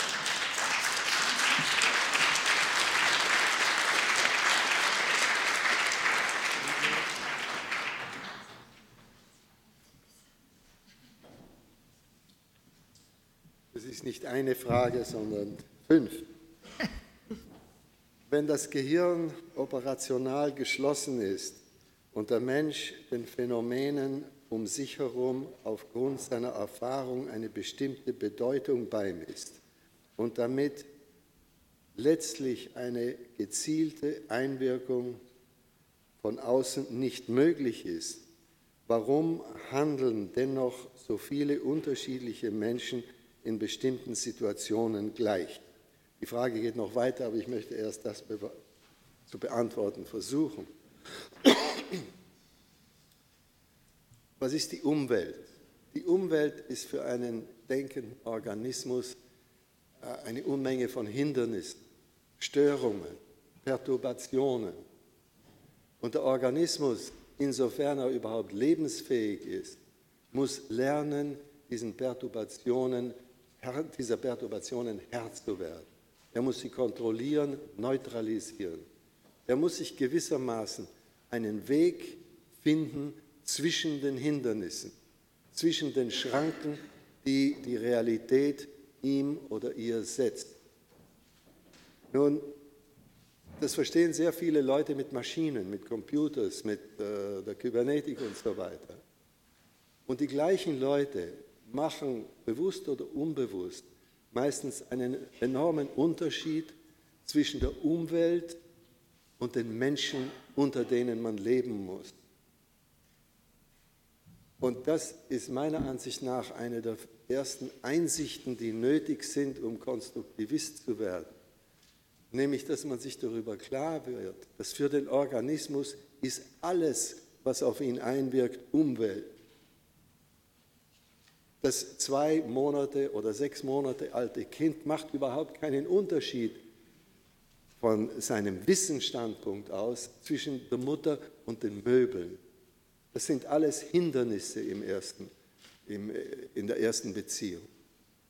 Und darum äh, kann ich sagen, das ist einer der Hauptunterschiede zwischen denen, die sich äh, soziale Konstruktivisten nennen oder in Amerika heißen sie Constructionism, die immer voraussetzen, dass das Leben in der materiellen Umwelt etwas ganz anderes ist als das Leben in der sozialen Umwelt. Meiner Ansicht nach ist das ein großer Fehler. Denn das Kind, das aufwächst, lernt, sich gegen alle Perturbationen zu verteidigen. Und die meisten Perturbationen vom ersten Lebensjahr an kommen nicht von den Möbeln, vom Wetter und von der Landschaft, sondern sie kommen von den Leuten, unter denen das Kind aufwachsen muss. Und das Kind äh, behandelt diese Perturbationen mit der gleichen Methode, mit der es die anderen Schranken äh, zu handhaben gelernt hat. Es macht Versuche und der Versuch geht oder er geht nicht. Wenn er nicht geht, macht das Kind einen anderen Versuch. Und das ist ein dermaßen einfaches Prinzip, das sich ja auch im Spracherwerb zeigt. Wenn man genau beobachtet, wie ein Kind die Sprache erwirbt. Genau beobachten heißt, das Kind Tag und Nacht zu beobachten. Nicht wie die meisten Psycholinguisten das gemacht haben, die sind so einmal in der Woche auf zwei Stunden zu dem Kind gegangen, haben Tonband aufgenommen und dann haben sie versucht, aus diesen Tonbändern herauszufinden, wie das Kind die Sprache lernt. Das ist praktisch unmöglich. Wenn man genau beobachtet hat, wie ein Kind die Sprache lernt, dann versucht dieses Kind zum Beispiel ein Wort einmal und wenn es nicht funktioniert, dann gibt es das Wort auf oder ändert das Wort und fünf Minuten später kommt es etwas verändert heraus und wenn es dann funktioniert, dann bleibt es eine Zeit lang dabei, bis es wieder nicht funktioniert und dann wird wieder verändert. Ich glaube, Sie verstehen diesen Vorgang. Das ist der Vorgang der Sozialisation. Denn die Hindernisse, gegen die das Kind stößt, sind ja meistens Leute. Sachen, die die Leute sagen oder Sachen, die die Leute tun. Das schafft die Perturbationen für den wachsenden Organismus. Und er muss lernen, sich mit diesen Perturbationen auseinanderzusetzen, in dem Sinn, dass er sie vermeidet. Was letzten Endes, wobei es da nie ein letztes Ende gibt, aber was im Laufe der Zeit dabei herauskommt, ist eine Methode, sich zwischen den meisten Hindernissen durchzuschlängeln. Es ist nie ein Verstehen in dem Sinn, dass man versteht genau, was der andere sagen möchte. Aber man hat gelernt, was er sagt, so zu interpretieren, dass in den nächsten fünf Minuten keine Widersprüche erwachsen. Als erwachsener Mensch und das ist ganz gleichgültig, in welcher Sprache Sie da aufgewachsen sind, finden Sie auch nach 50 Jahren oft, dass da ein Wort Ihrer Sprache ist, das Sie bisher in einer Weise verwendet haben, wie die anderen Leute es anscheinend nicht tun. Dann lernen Sie und versuchen dieses Wort eben dann etwas anders anzuwenden. Weil die Bedeutung des Wortes ist für Sie ja nicht etwas, was außerhalb liegt sondern es ist die Bedeutung, die Sie aus Ihren eigenen Erfahrungen zusammengebastelt haben. Und diese Bedeutung ist gut, brauchbar, viabel, wie ich sage, solange sie in den Situationen, wo Sie das Wort verwenden, einigermaßen funktioniert. Es, funktion es funktioniert ja nie ganz befriedigend, wenn Sie in abstraktere Themen kommen. Am Supermarkt ist das sehr einfach. Da missversteht man sich fast nie. Warum? Weil Sie über Sachen reden, die Sie selbst schon hunderttausend Mal ausprobiert haben. Fangen Sie an, über Philosophie zu sprechen. Dann braucht man in meiner Erfahrung zwei lange Abende und mindestens zwei Flaschen Whisky oder was, bis man überhaupt draufkommt, was der andere sagen möchte. Von Verstehen ist da gar keine, kein Schatten. Man lernt langsam herauszufinden, wo er hin möchte. Und dann kann man die Konversation anfangen. Und das geht direkt auf eine andere Frage zurück. Ja, hier habt ihr es gleich. Fragt jemand, wie schafft man konsensuelle Bereiche? Oder was macht man, wenn, wie macht man eine Konversation, wenn kein konsensueller Bereich da ist? Ohne konsensuellen Bereich gibt es keine Konversation. Der konsensuelle Bereich, Bereich muss geschaffen werden, dadurch, dass man vorsichtig Versuche macht und immer bereit ist, zurückzunehmen, weil der Versuch nicht so funktioniert, wie man glaubt, er solle funktionieren. Das ist langwierig. Je komplizierter das Thema, über das Sie reden wollen, desto länger brauchen Sie das zu tun. Schön, zweite Hälfte der Frage. Wie ist es möglich, obwohl Schule nach dem Prinzip bzw. der Illusion der Machbarkeit funktioniert und arbeitet, dass viele Schüler dennoch lernen und sich bestimmtes Wissen und bestimmte Fähig Fertigkeiten aneignen. Die Schule besteht aus Dutzenden von Schülern und einem Lehrer. Der Lehrer ist das Haupthindernis, die Hauptquelle der Hindernisse für diese Organismen, die sich da irgendwie durchzuschlagen versuchen. Ja, wenn die Quelle der Hindernisse eine ist, ist es nicht erstaunlich, dass viele von den Betroffenen, den Opfern dieser Hindernisse, ähnliche Methoden finden, mit diesen Hindernissen fertig zu werden. Das heißt nie, dass sie zum Schluss das wissen, was der Lehrer weiß. Aber es heißt, dass sie sich etwas konstruiert haben, was in den Situationen, in die sie in diesen Kontext kommen, einigermaßen funktioniert. Das ist vom konstruktivistischen Standpunkt aus muss man den Begriff des Verstehens völlig umarbeiten. Verstehen heißt nicht sich aneignen, was im Kopf des anderen ist. Das ist ja völlig ausgeschlossen. Verstehen heißt sich eine Interpretation aufbauen, die in den Situationen, in denen man ist und man hofft, in Situationen, in die man kommen will, funktioniert. Funktioniert heißt keinen sofortigen Widerspruch auslöst. Deswegen ist es ja so schwer, zu einem Publikum von mehr als 100 Menschen zu sprechen. Ich habe ja keine Ahnung, was in ihren Köpfen vorgeht. Ich kann gewisse Dinge aufgrund einer mehrjährigen Erfahrung voraussehen und darum versuchen, für ihnen zu vermeiden, ihnen zu verbauen, in diese Richtung zu gehen. Aber das ist ein sehr äh, prekäres Mittel.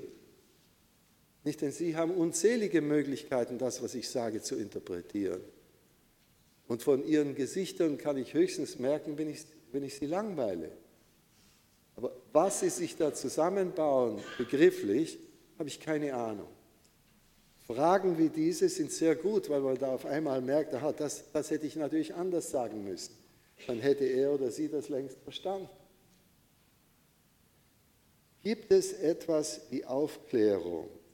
Darf man Menschen, die nicht um die Bedingungen und Gründe ihrer benachteiligten Situation wissen, um die Hintergründe aufklären, ihnen sozusagen die Augen öffnen oder darf man bzw. kann ich ihnen in deren Wirklichkeitskonstruktion eingreifen? Das ist eine komplizierte Frage, denn Ob es äh, ethisch erlaubt ist, in die Konstruktion eines anderen einzugreifen, ist eine Frage, die man, glaube ich, nur von Situation zu Situation für sich selbst beantworten kann. Da gibt es keine Regeln. Wenn Leute kommen zu Ihnen, erzählen Ihnen Sachen, die Sie völlig unmöglich finden, aber Sie haben das Gefühl, dass man da besser nicht stören soll, nicht? denn das könnte schlimme Konsequenzen haben. Nun, in der Schule setzt der Lehrer meistens voraus, dass es gut für den Schüler ist, wenn er das weiß, was er selber weiß. Und das, äh, darum kommt man wahrscheinlich nicht herum, denn die Schule ist ja ein politisches Instrument. Wozu sind Lehrer da? Lehrer sind dazu da, der neuen Generation die Dinge beizubringen, die die alte Generation für wichtig hält. Das ist ein politisches Ziel. Auf jedem Gebiet, ob das Physik ist oder Literatur, was immer.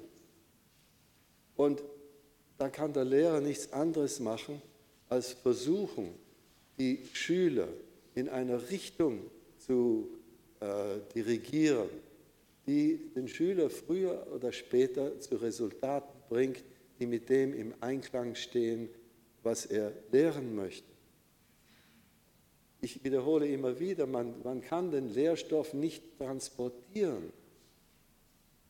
Kann, sagen hilft da überhaupt nichts.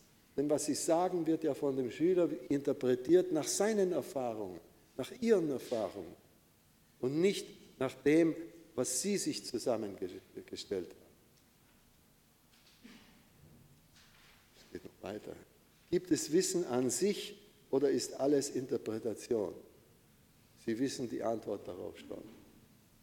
Es ist alles Interpretation. Das Wissen an sich hieße ja, das Wissen da im Weltraum irgendwo herumhängt, wie kristallene Strukturen oder wie, wie Plato sich das gedacht hat. Und das ist eine sehr schöne Mythologie, aber ist in der Schule völlig unbrauchbar. Es ist alles Interpretation. Und die Aufgabe des, Le des Lehrers besteht eben darin, Situationen zu schaffen, in denen die Interpretation, die er haben möchte, plausibel wird. Plausibel in dem Sinn, dass die Schüler selber darauf kommen, wie man das interpretieren kann und dann mit dieser Interpretation etwas weiterkommen.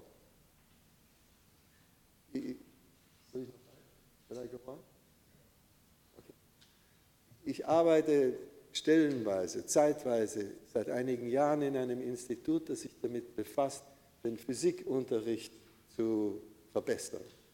Verbessern in dem Sinn, dass die Schüler, und das sind meistens äh, Studenten des ersten Jahres an der Universität, nach ein, zwei Jahren Physik eine Ahnung bekommen von den Begriffen, mit denen der Physiker arbeitet.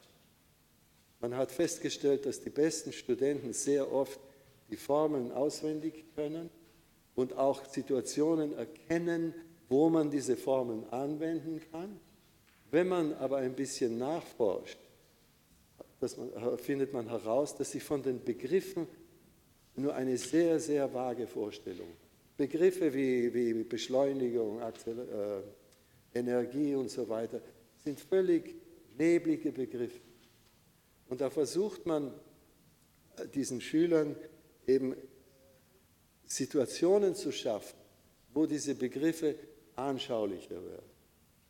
Und das ist enorm schwer aus dem einfachen Grund, weil diese Studenten, die meisten haben ein Auto und kennen vom Auto her ihre eigene Theorie der Bewegung, die keineswegs die, die Bewegungssätze von Newton sind oder der Physiker. Aber das sind Theorien, die für sie recht gut funktionieren. Oder im Baseballspiel, nicht? da haben sie ja dauernd mit sich bewegenden Körpern zu tun. Und die haben ganz ausgeklügelte Theorien, wie das funktioniert. Es sind aber nie die Theorien der Physiker. Und da ist es sehr schwer, denen zu sagen, ja, deine Theorie ist falsch. Du musst es so machen wie die Physiker.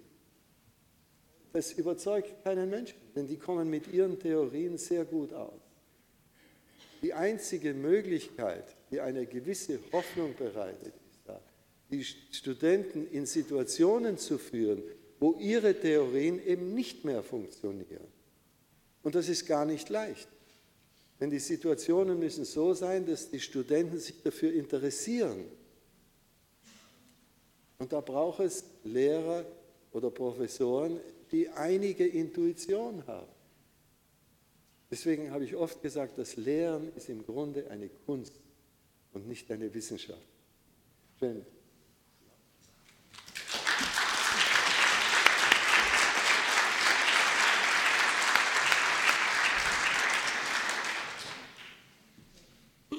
Ich habe eine Frage über eine Frage. Ähm, es ist geschrieben, bitte, Frage an Sophie Durier, ich bin Sophie Durier, weitergeben. Äh, wer hat diese Frage äh, abstellen? Können Sie, können,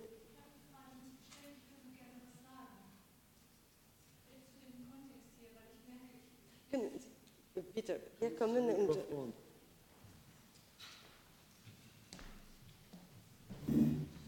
Ich würde gern was zu dem Kontext im Zusammenhang mit heute Morgen sagen. Ich merke, ich bin ziemlich anpassungsfähig, aber ich merke, ich fühle mich immer unwohler in der Situation. Äh, Meine Nachbarin hatte Sie vorhin aufgefordert, doch zu Ihrem Konzept zurückzukehren. Das würde ich auch gerne nochmal tun. Ich bin, Lehr ich bin keine Lehrerin von Beruf, ich bin Therapeutin. Was ich für mich persönlich erlebe, ist einfach, äh, dass ich mich wiederfinde in der klassischen Schulsituation maximale Autonomie abgegeben. Die Fragen werden über Zettel an die Referenten hier weitergegeben. Ich erlebe überhaupt keinen Kontext zu diesen Fragen und merke einfach, ja, dass es für mich auch sehr stimmig ist. Es wird einfach genau das hier auch wieder gespiegelt, was heute Morgen diskutiert worden ist.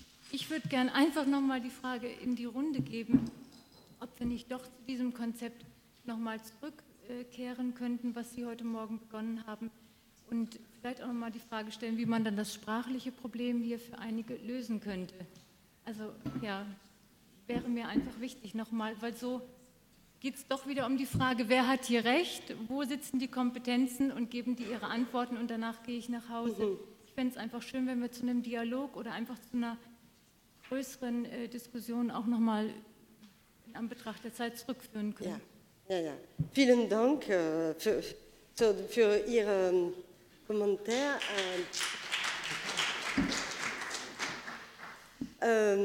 Ich, das war ein bisschen schwer für mich zu verstehen, alles, äh, weil es, äh, Sie sprechen ähm, ein bisschen, ähm, äh, wie sagt man, äh, schnell.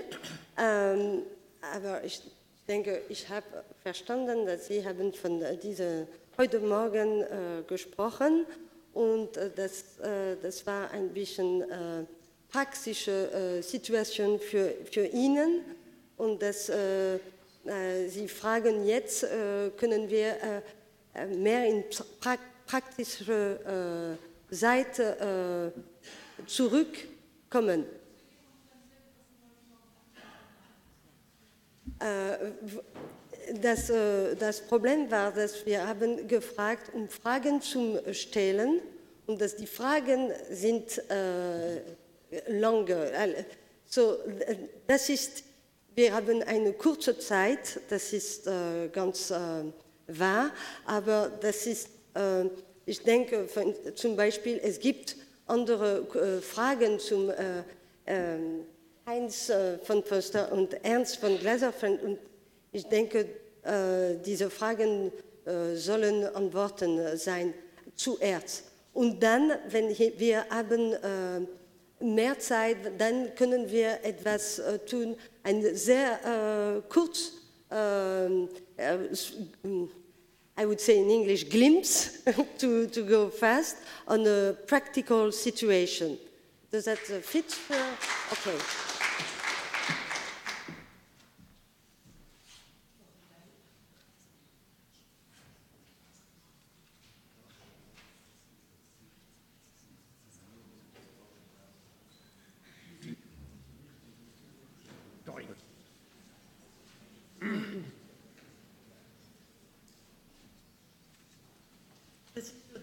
Beide.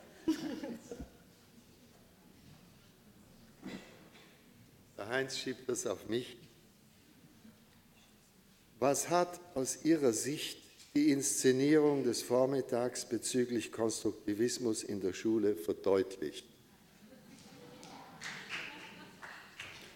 Ich würde sagen, sie hat zunächst verdeutlicht, wie schwer es ist, sich zu verständigen, wie schwer es ist, Sachen zu sagen, die den Hörern sinnvoll sind. Nein.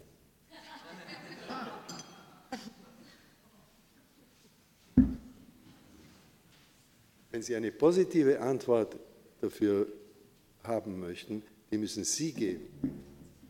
Ja, ich ziehe mich aus solchen Fragen, die sich direkt auf die Schule beziehen, heraus mit meinem Geständnis, dass ich ja kein Lehrer bin. Und weil, wie ich ein Schüler war, war ich immer der schlechteste Schüler in der Klasse. Also habe ich Schwierigkeiten, die Schulreferenz hier mit hineinzubeziehen. Sehr ähnlich wie der Ernst das gerade gesagt hat.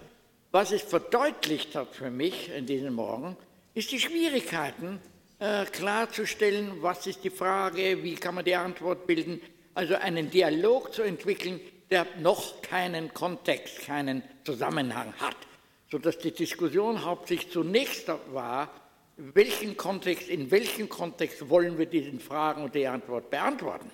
Und das ist, was ich äh, eben auch genannt habe, welche Form der Antwort wollen Sie gerne hören? Wollen Sie die Form der Antwort politisch, soziologisch, physiologisch, technisch, mathematisch? Was befriedigt Sie jetzt bezüglich des Kontexts, in dem Sie eine Antwort erwarten? Und ich sehe, nachdem das ja alles hier meist die Lehrer und Schule und Schulmenschen sind, wollen Sie wahrscheinlich die Antwort in einem Schulkontext sehen. Was ich mehr und mehr sehe und auf was ich mehr und mehr hoffe, dass der Kontext, wie er existiert heute über eine Schule, gesprengt wird. Das heißt, die Schule neu erfinden. Ich nehme sozusagen den Titel dieser Konferenz wirklich ernst und erlaube mir in meinen Antworten und meinen merkwürdigen semantischen Spielereien die Aufmerksamkeit darauf zu richten, dass wir ja da sind, um die Schule neu zu erfinden. In vielen Fällen haben wir noch keine Bestätigung. Wir wissen noch nicht, wie es geht. Wir reichen ins Unbekannte. Und daher ist das für mich eine besonders faszinierende Sache, weil ich mich nicht auf meine Vergangenheit verlassen kann. Denn ich muss jetzt wirklich die Schule neu erfinden. Wenn Sie interessiert sind, ich könnte ein paar Berichte geben, die mich, wie ich als Nichtlehrer zu einem Lehrer aus irgendwelchen Umständen geworden bin, mich ergriffen haben.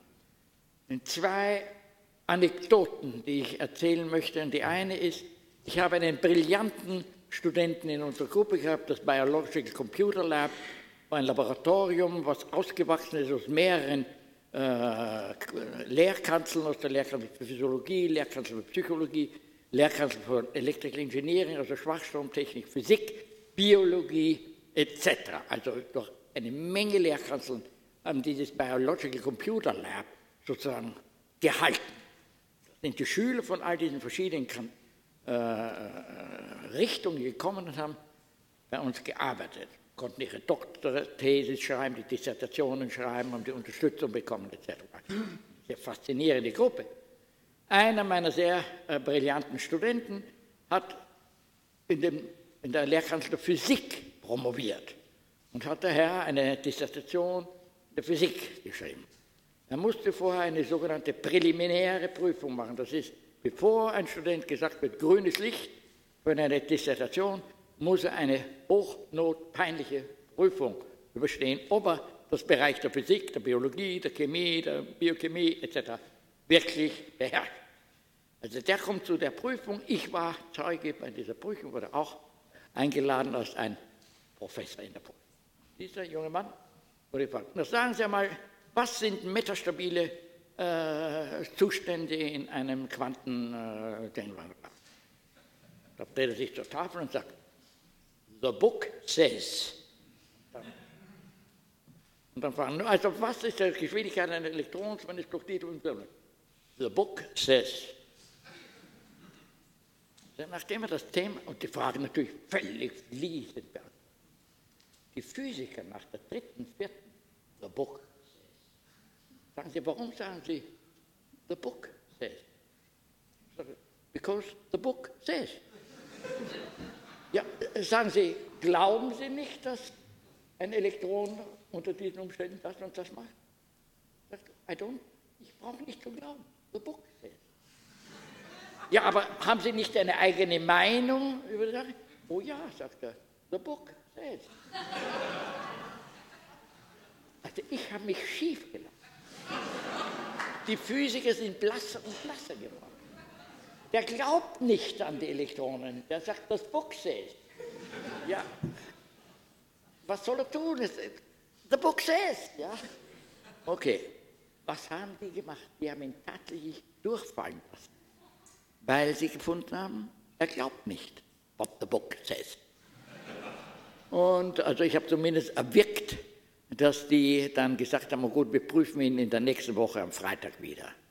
Und dann habe ich ihm gesagt, also pass mal auf, wenn du die Antwort gibst, sag nicht, the book says. Und äh, dann ist er also gestanden, haben sie ihm eine Frage gesagt, er hat nicht the book says gesagt. Und da ist er durchgekommen, weil er hat wirklich nicht eine Frage nicht beantwortet, alles so, so heruntergekommen. Ne? Ein Bericht über the book says. Die andere Sache war folgende die ich erschütternd fand. Ich habe ja viele Jahre, über 20, 30 Jahre auf der Universität von Illinois war ich. Ich war also in allen Komiteen, in Acceptance-Komiteen, in äh, Stipendienkomiteen, in sämtlichen Komiteen. Ich habe daher die Karriere von vielen jungen Menschen sehen können, wie die sich entwickeln. Und da habe ich unter anderem Folgendes beobachtet. Das wurde dann eine Studie. Habe bemerkt, dass Studenten, die brillant durch die ersten Jahre der Universität gelaufen sind, war es in Physik, war es in Schwachstromtechnik, war es in Biologie, waren die drei großen Fächer, die ich überschauen konnte. Brillant aufgegangen, ins vierte, fünfte, sechste Semester gekommen, plötzlich ein Kollaps. Die Leute sind ganz schlecht geworden, die Leute haben die Fächer nicht behandelt, die Leute haben, sind durchgefallen, haben die Prüfungen abge wurden abgelehnt als weitere Studenten, die fortsetzen ihre, ihre Studien etc. etc. Also wirklich, es ging so, do, do, do, do, bam, nach zwei Jahren, zweieinhalb, anderthalb Jahren, bam. Ich gesagt, das muss man studieren, da muss man das näher anschauen. Also ich habe mir die ganzen Namen von den Leuten herausnehmen lassen, manche waren noch auf der Universität, manche sind weggegangen. Ich habe die ganzen Adressen gemacht, habe den ganzen Leuten geschrieben, Sag, warum sind Sie im Jahr so und so viel aus uns steht ausgeschieden? Und da kamen zwei Kategorien von Antworten. Die eine Kategorie war persönliches Schicksal. Also in manchen Menschen war eine schwere Erkrankung in der Familie, er konnte nicht mehr bleiben oder irgendeine Liebschaft ist zusammengebrochen etc. etc. Das waren ungefähr 15 Prozent, 15 bis 20 Prozent, also ein Fünftel. Die anderen Antworten, um es auf eine Formel zu reduzieren, ich wurde interessiert. Ich habe mich für das Feld interessiert. Ich begann mich für das Bereich, in dem ich studiere, fasziniert sein. Ich war ergriffen von, der, von, der, von dieser ganzen Idee, die da gelehrt wird. Mein Gott, der Mensch, der plötzlich sich fasziniert, dass er Physik, Biologie, bla bla bla lernt, bricht seine Studien ab im Moment, wo er sagt, das ist mein Feld, hier bin ich fasziniert, da möchte ich weiter tun. Okay, was ist los? Wieso? Dann habe ich natürlich das im zweiten Strich, studiert. Gesagt, wieso, wenn die Leute sich dafür interessiert haben, sie sind plötzlich herausgefallen. Und da habe ich fast überall die Antwort bekommen.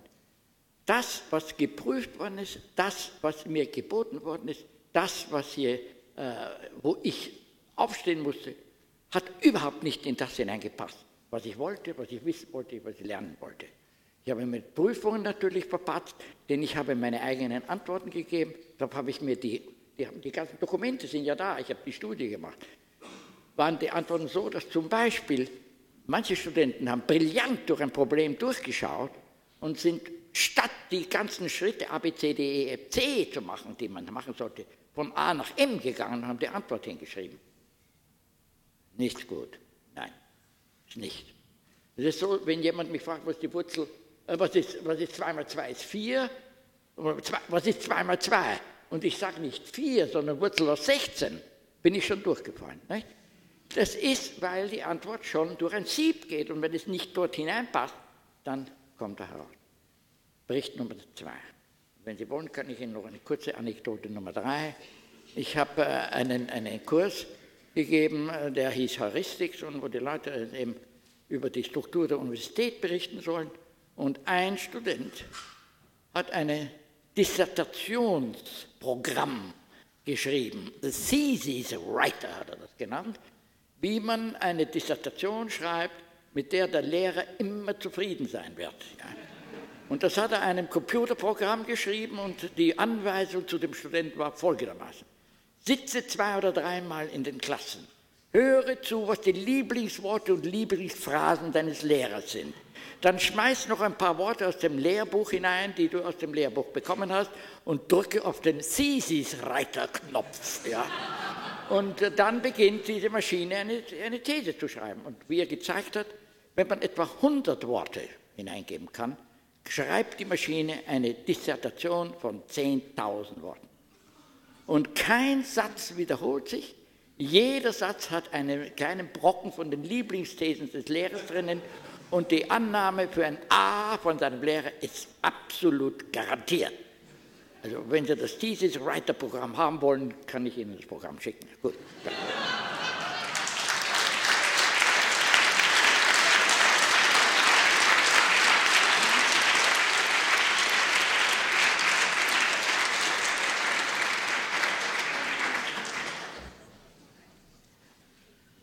Hier ist noch eine ganz radikale Frage. Fängt an. Prinzip Nummer eins, Glasersfeld. Den Schülern muss die Gelegenheit gegeben werden, bestimmte Operationen auszuführen, die die Lernschritte sind. Prinzip 2 von Förster, von den Fragen der Schüler ausgehen. Nun, der Fragesteller stellt vier spezifische Fragen, wie man das verwirklichen könnte zur Realisierung dieser Prinzipien. Erstens Abschaffung der Selektion, zweitens Abschaffung des Klassenverbands, drittens Abschaffung der Lehrer, viertens Abschaffung der Schüler. Hinter jeder dieser vier äh, Sätze steht ein Fragezeichen. Ich möchte sagen, meine Antwort auf diese vier Sachen ist Ja und Nein. Die lassen sich nicht einfach beantworten. Wenn er durch, bei, mit Selektion etwas meint wie die natürliche Auswahl, dann muss das beibehalten werden. Das ist das Grundprinzip, dass der Schüler auswählen lernt zwischen den Lösungen, die er sich selbst vorschlägt, jene, die einigermaßen funktionieren. Das ist genau wie die darwinsche Evolutionstheorie funktioniert.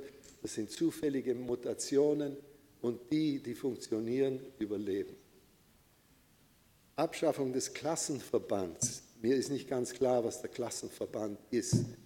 Aber ich weiß Folgendes, dass man in der Volksschule sowie in der Mittelschule, Mittelschule großen Erfolg gehabt hat, indem man den Klassenverband in Gruppen aufteilt. Gruppen von zwei oder drei, die jeweils zusammenarbeiten. Warum? Weil wenn zwei oder drei zusammenarbeiten, dann müssen sie miteinander reden.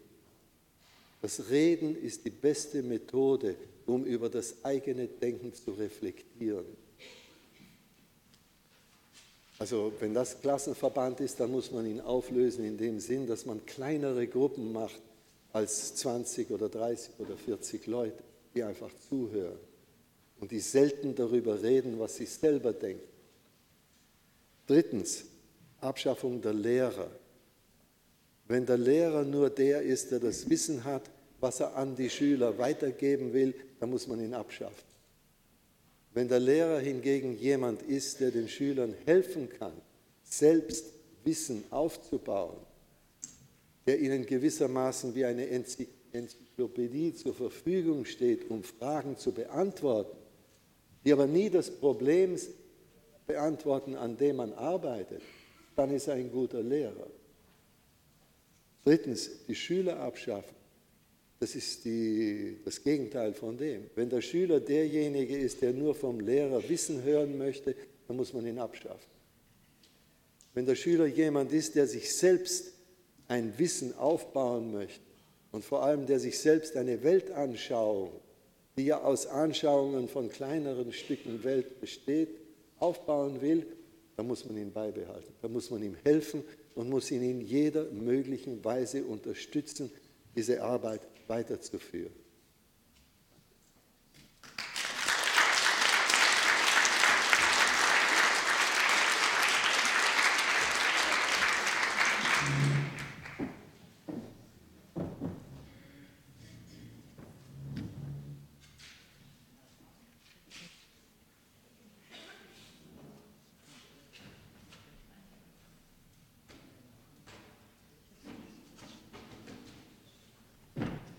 Eine Frage, die ich beiseite gelegt habe, weil ich dachte, ich hätte sie schon irgendwie beantwortet. Was ist der Unterschied zwischen konsensuellen Bereichen und dem Einvernehmen in einer Unterhaltung? Was ist der Unterschied? Der Unterschied ist, dass ohne einen konsensuellen Bereich über primitive Stücke, die in der Unterhaltung eine Rolle spielen werden, ohne so einen konsensuellen Bereich gibt es keine Unterhaltung. Unterhaltung kann nur entstehen, wenn man bereits eine gewisse Gemeinsamkeit, ein Einvernehmen von Begriffen geschaffen hat. Meistens in der praktischen Arbeit, meistens indem man zu zweit oder zu dritt an ein Problem herangegangen ist und Wege gefunden hat, dieses Problem einigermaßen zu lösen. Dann hat man bereits einen konsensuellen Begreif, Be Bereich, weil man Dinge hat, auf die man sich mit den anderen beziehen kann. Dann kann die Unterhaltung, die eigentliche Unterhaltung anfangen. Ohne das äh, spricht man und weiß nicht, worüber der andere redet. Es ist also etwas, was im Kleinen anfängt und dann sich vergrößert und weitergeht und immer wieder zurückgeht zu den Dingen, die man bereits miteinander geschaffen hat. Sodass der konsensuelle, Begreif ist von, äh, konsensuelle Bereich ist von Anfang an nötig, im kleinen Maß und kann dann je nachdem vergrößert werden und erweitert werden. Und dann kommt man zum Einvernehmen. Und was heißt das Einvernehmen? Das wissen Sie schon. Das heißt nie, dass das Gleiche in allen Köpfen entstanden ist. Es heißt aber, dass etwas entstanden ist, was eben in den Situationen, die man ausprobiert hat, einigermaßen vereinbar ist miteinander. Morgen oder übermorgen kommt eine Situation, in denen auf einmal diese Sachen nicht mehr vereinbar sind mit dem Denken des anderen. Dann muss man umbauen. Dann muss man erweitern oder verkleinern oder irgendwie umbauen, bis man wieder einen konsensuellen Bereich erreicht.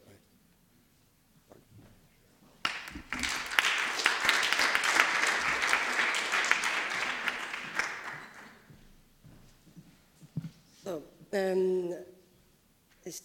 wir haben jetzt äh, ähm, zehn Minuten und ähm, ich denke, das ist ein bisschen zu kurz.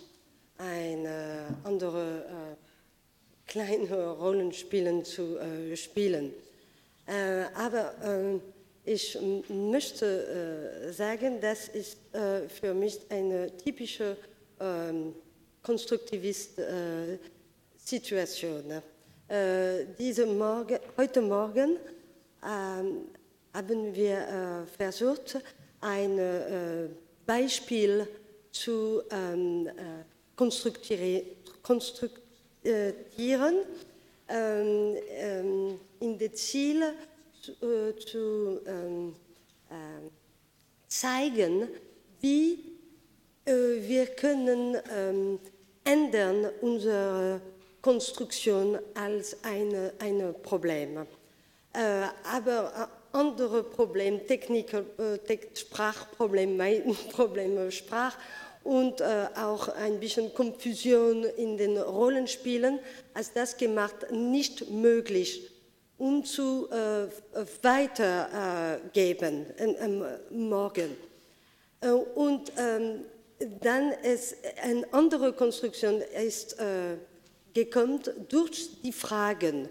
Und äh, ich denke, äh, eine äh, Konstruktivist äh, Ansicht ähm, ist nicht zu ähm, ähm, nehmen und how to keep, to, to, yeah, die Konstruktion wir haben. Zum Beispiel, wenn etwas ist nicht gehen, es, wir, müssen, wir sollen eine andere Konstruktion machen. Und das ist ein Punkt in Kreativität, weil sehr oft Probleme sind Probleme, weil wir denken, sie sind Probleme, weil wir, wir denken, ich, ich, ich habe Recht, ich bin Recht, das ist meine Ansicht und meine Ansicht, ich weiß, du bist nicht recht.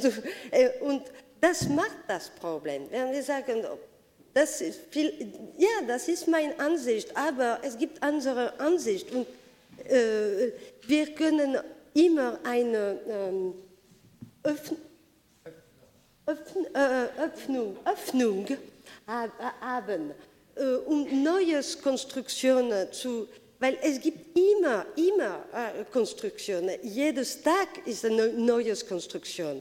Und äh, für meine Konstruktion ist, ich bin verliebt mit äh, Konstruktivismus, weil das gibt die Möglichkeiten, äh, nicht in einer Routine immer dieselbe, oh, das ist immer dasselbe und diese Person, ich habe nicht gern diese Person und diese, oh, das ist gut. No, wir können immer anderen und dann ist eine Möglichkeit, ähm, ein, ein, etwas sehr lebendig zu, äh, zu leben. Äh, äh, ähm, ich äh, hoffe, dass äh, die, äh, dieser Workshop eine, die ganze Workshop Be Beispiel auf die Möglichkeiten, die Konstruktionen zu ändern. So, ich denke sehr viel Heinz von Foster und Ernst von Glaserfeld, weil sie sind ähm, die ähm, Erfindung, die, äh, die, die Konstruktion, weil Konstruktivismus in, um, doesn't really exist. It's an Erfindung. Das ist nicht eine uh, Realität, Konstruktivismus. Das ist nicht ein Wissen. Das ist eine... Uh, ja.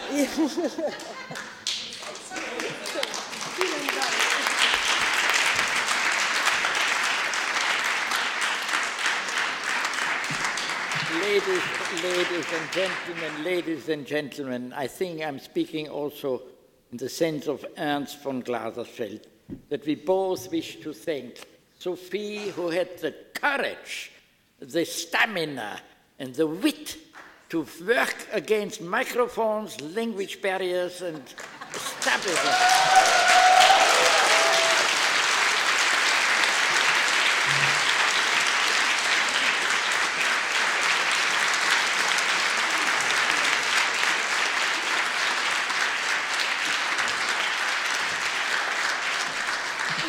Ich danke Ihnen alle für äh, Ihre Geduld, äh, für, äh, und für die äh, Konstruktion, Sie haben, uh, you allowed us to have.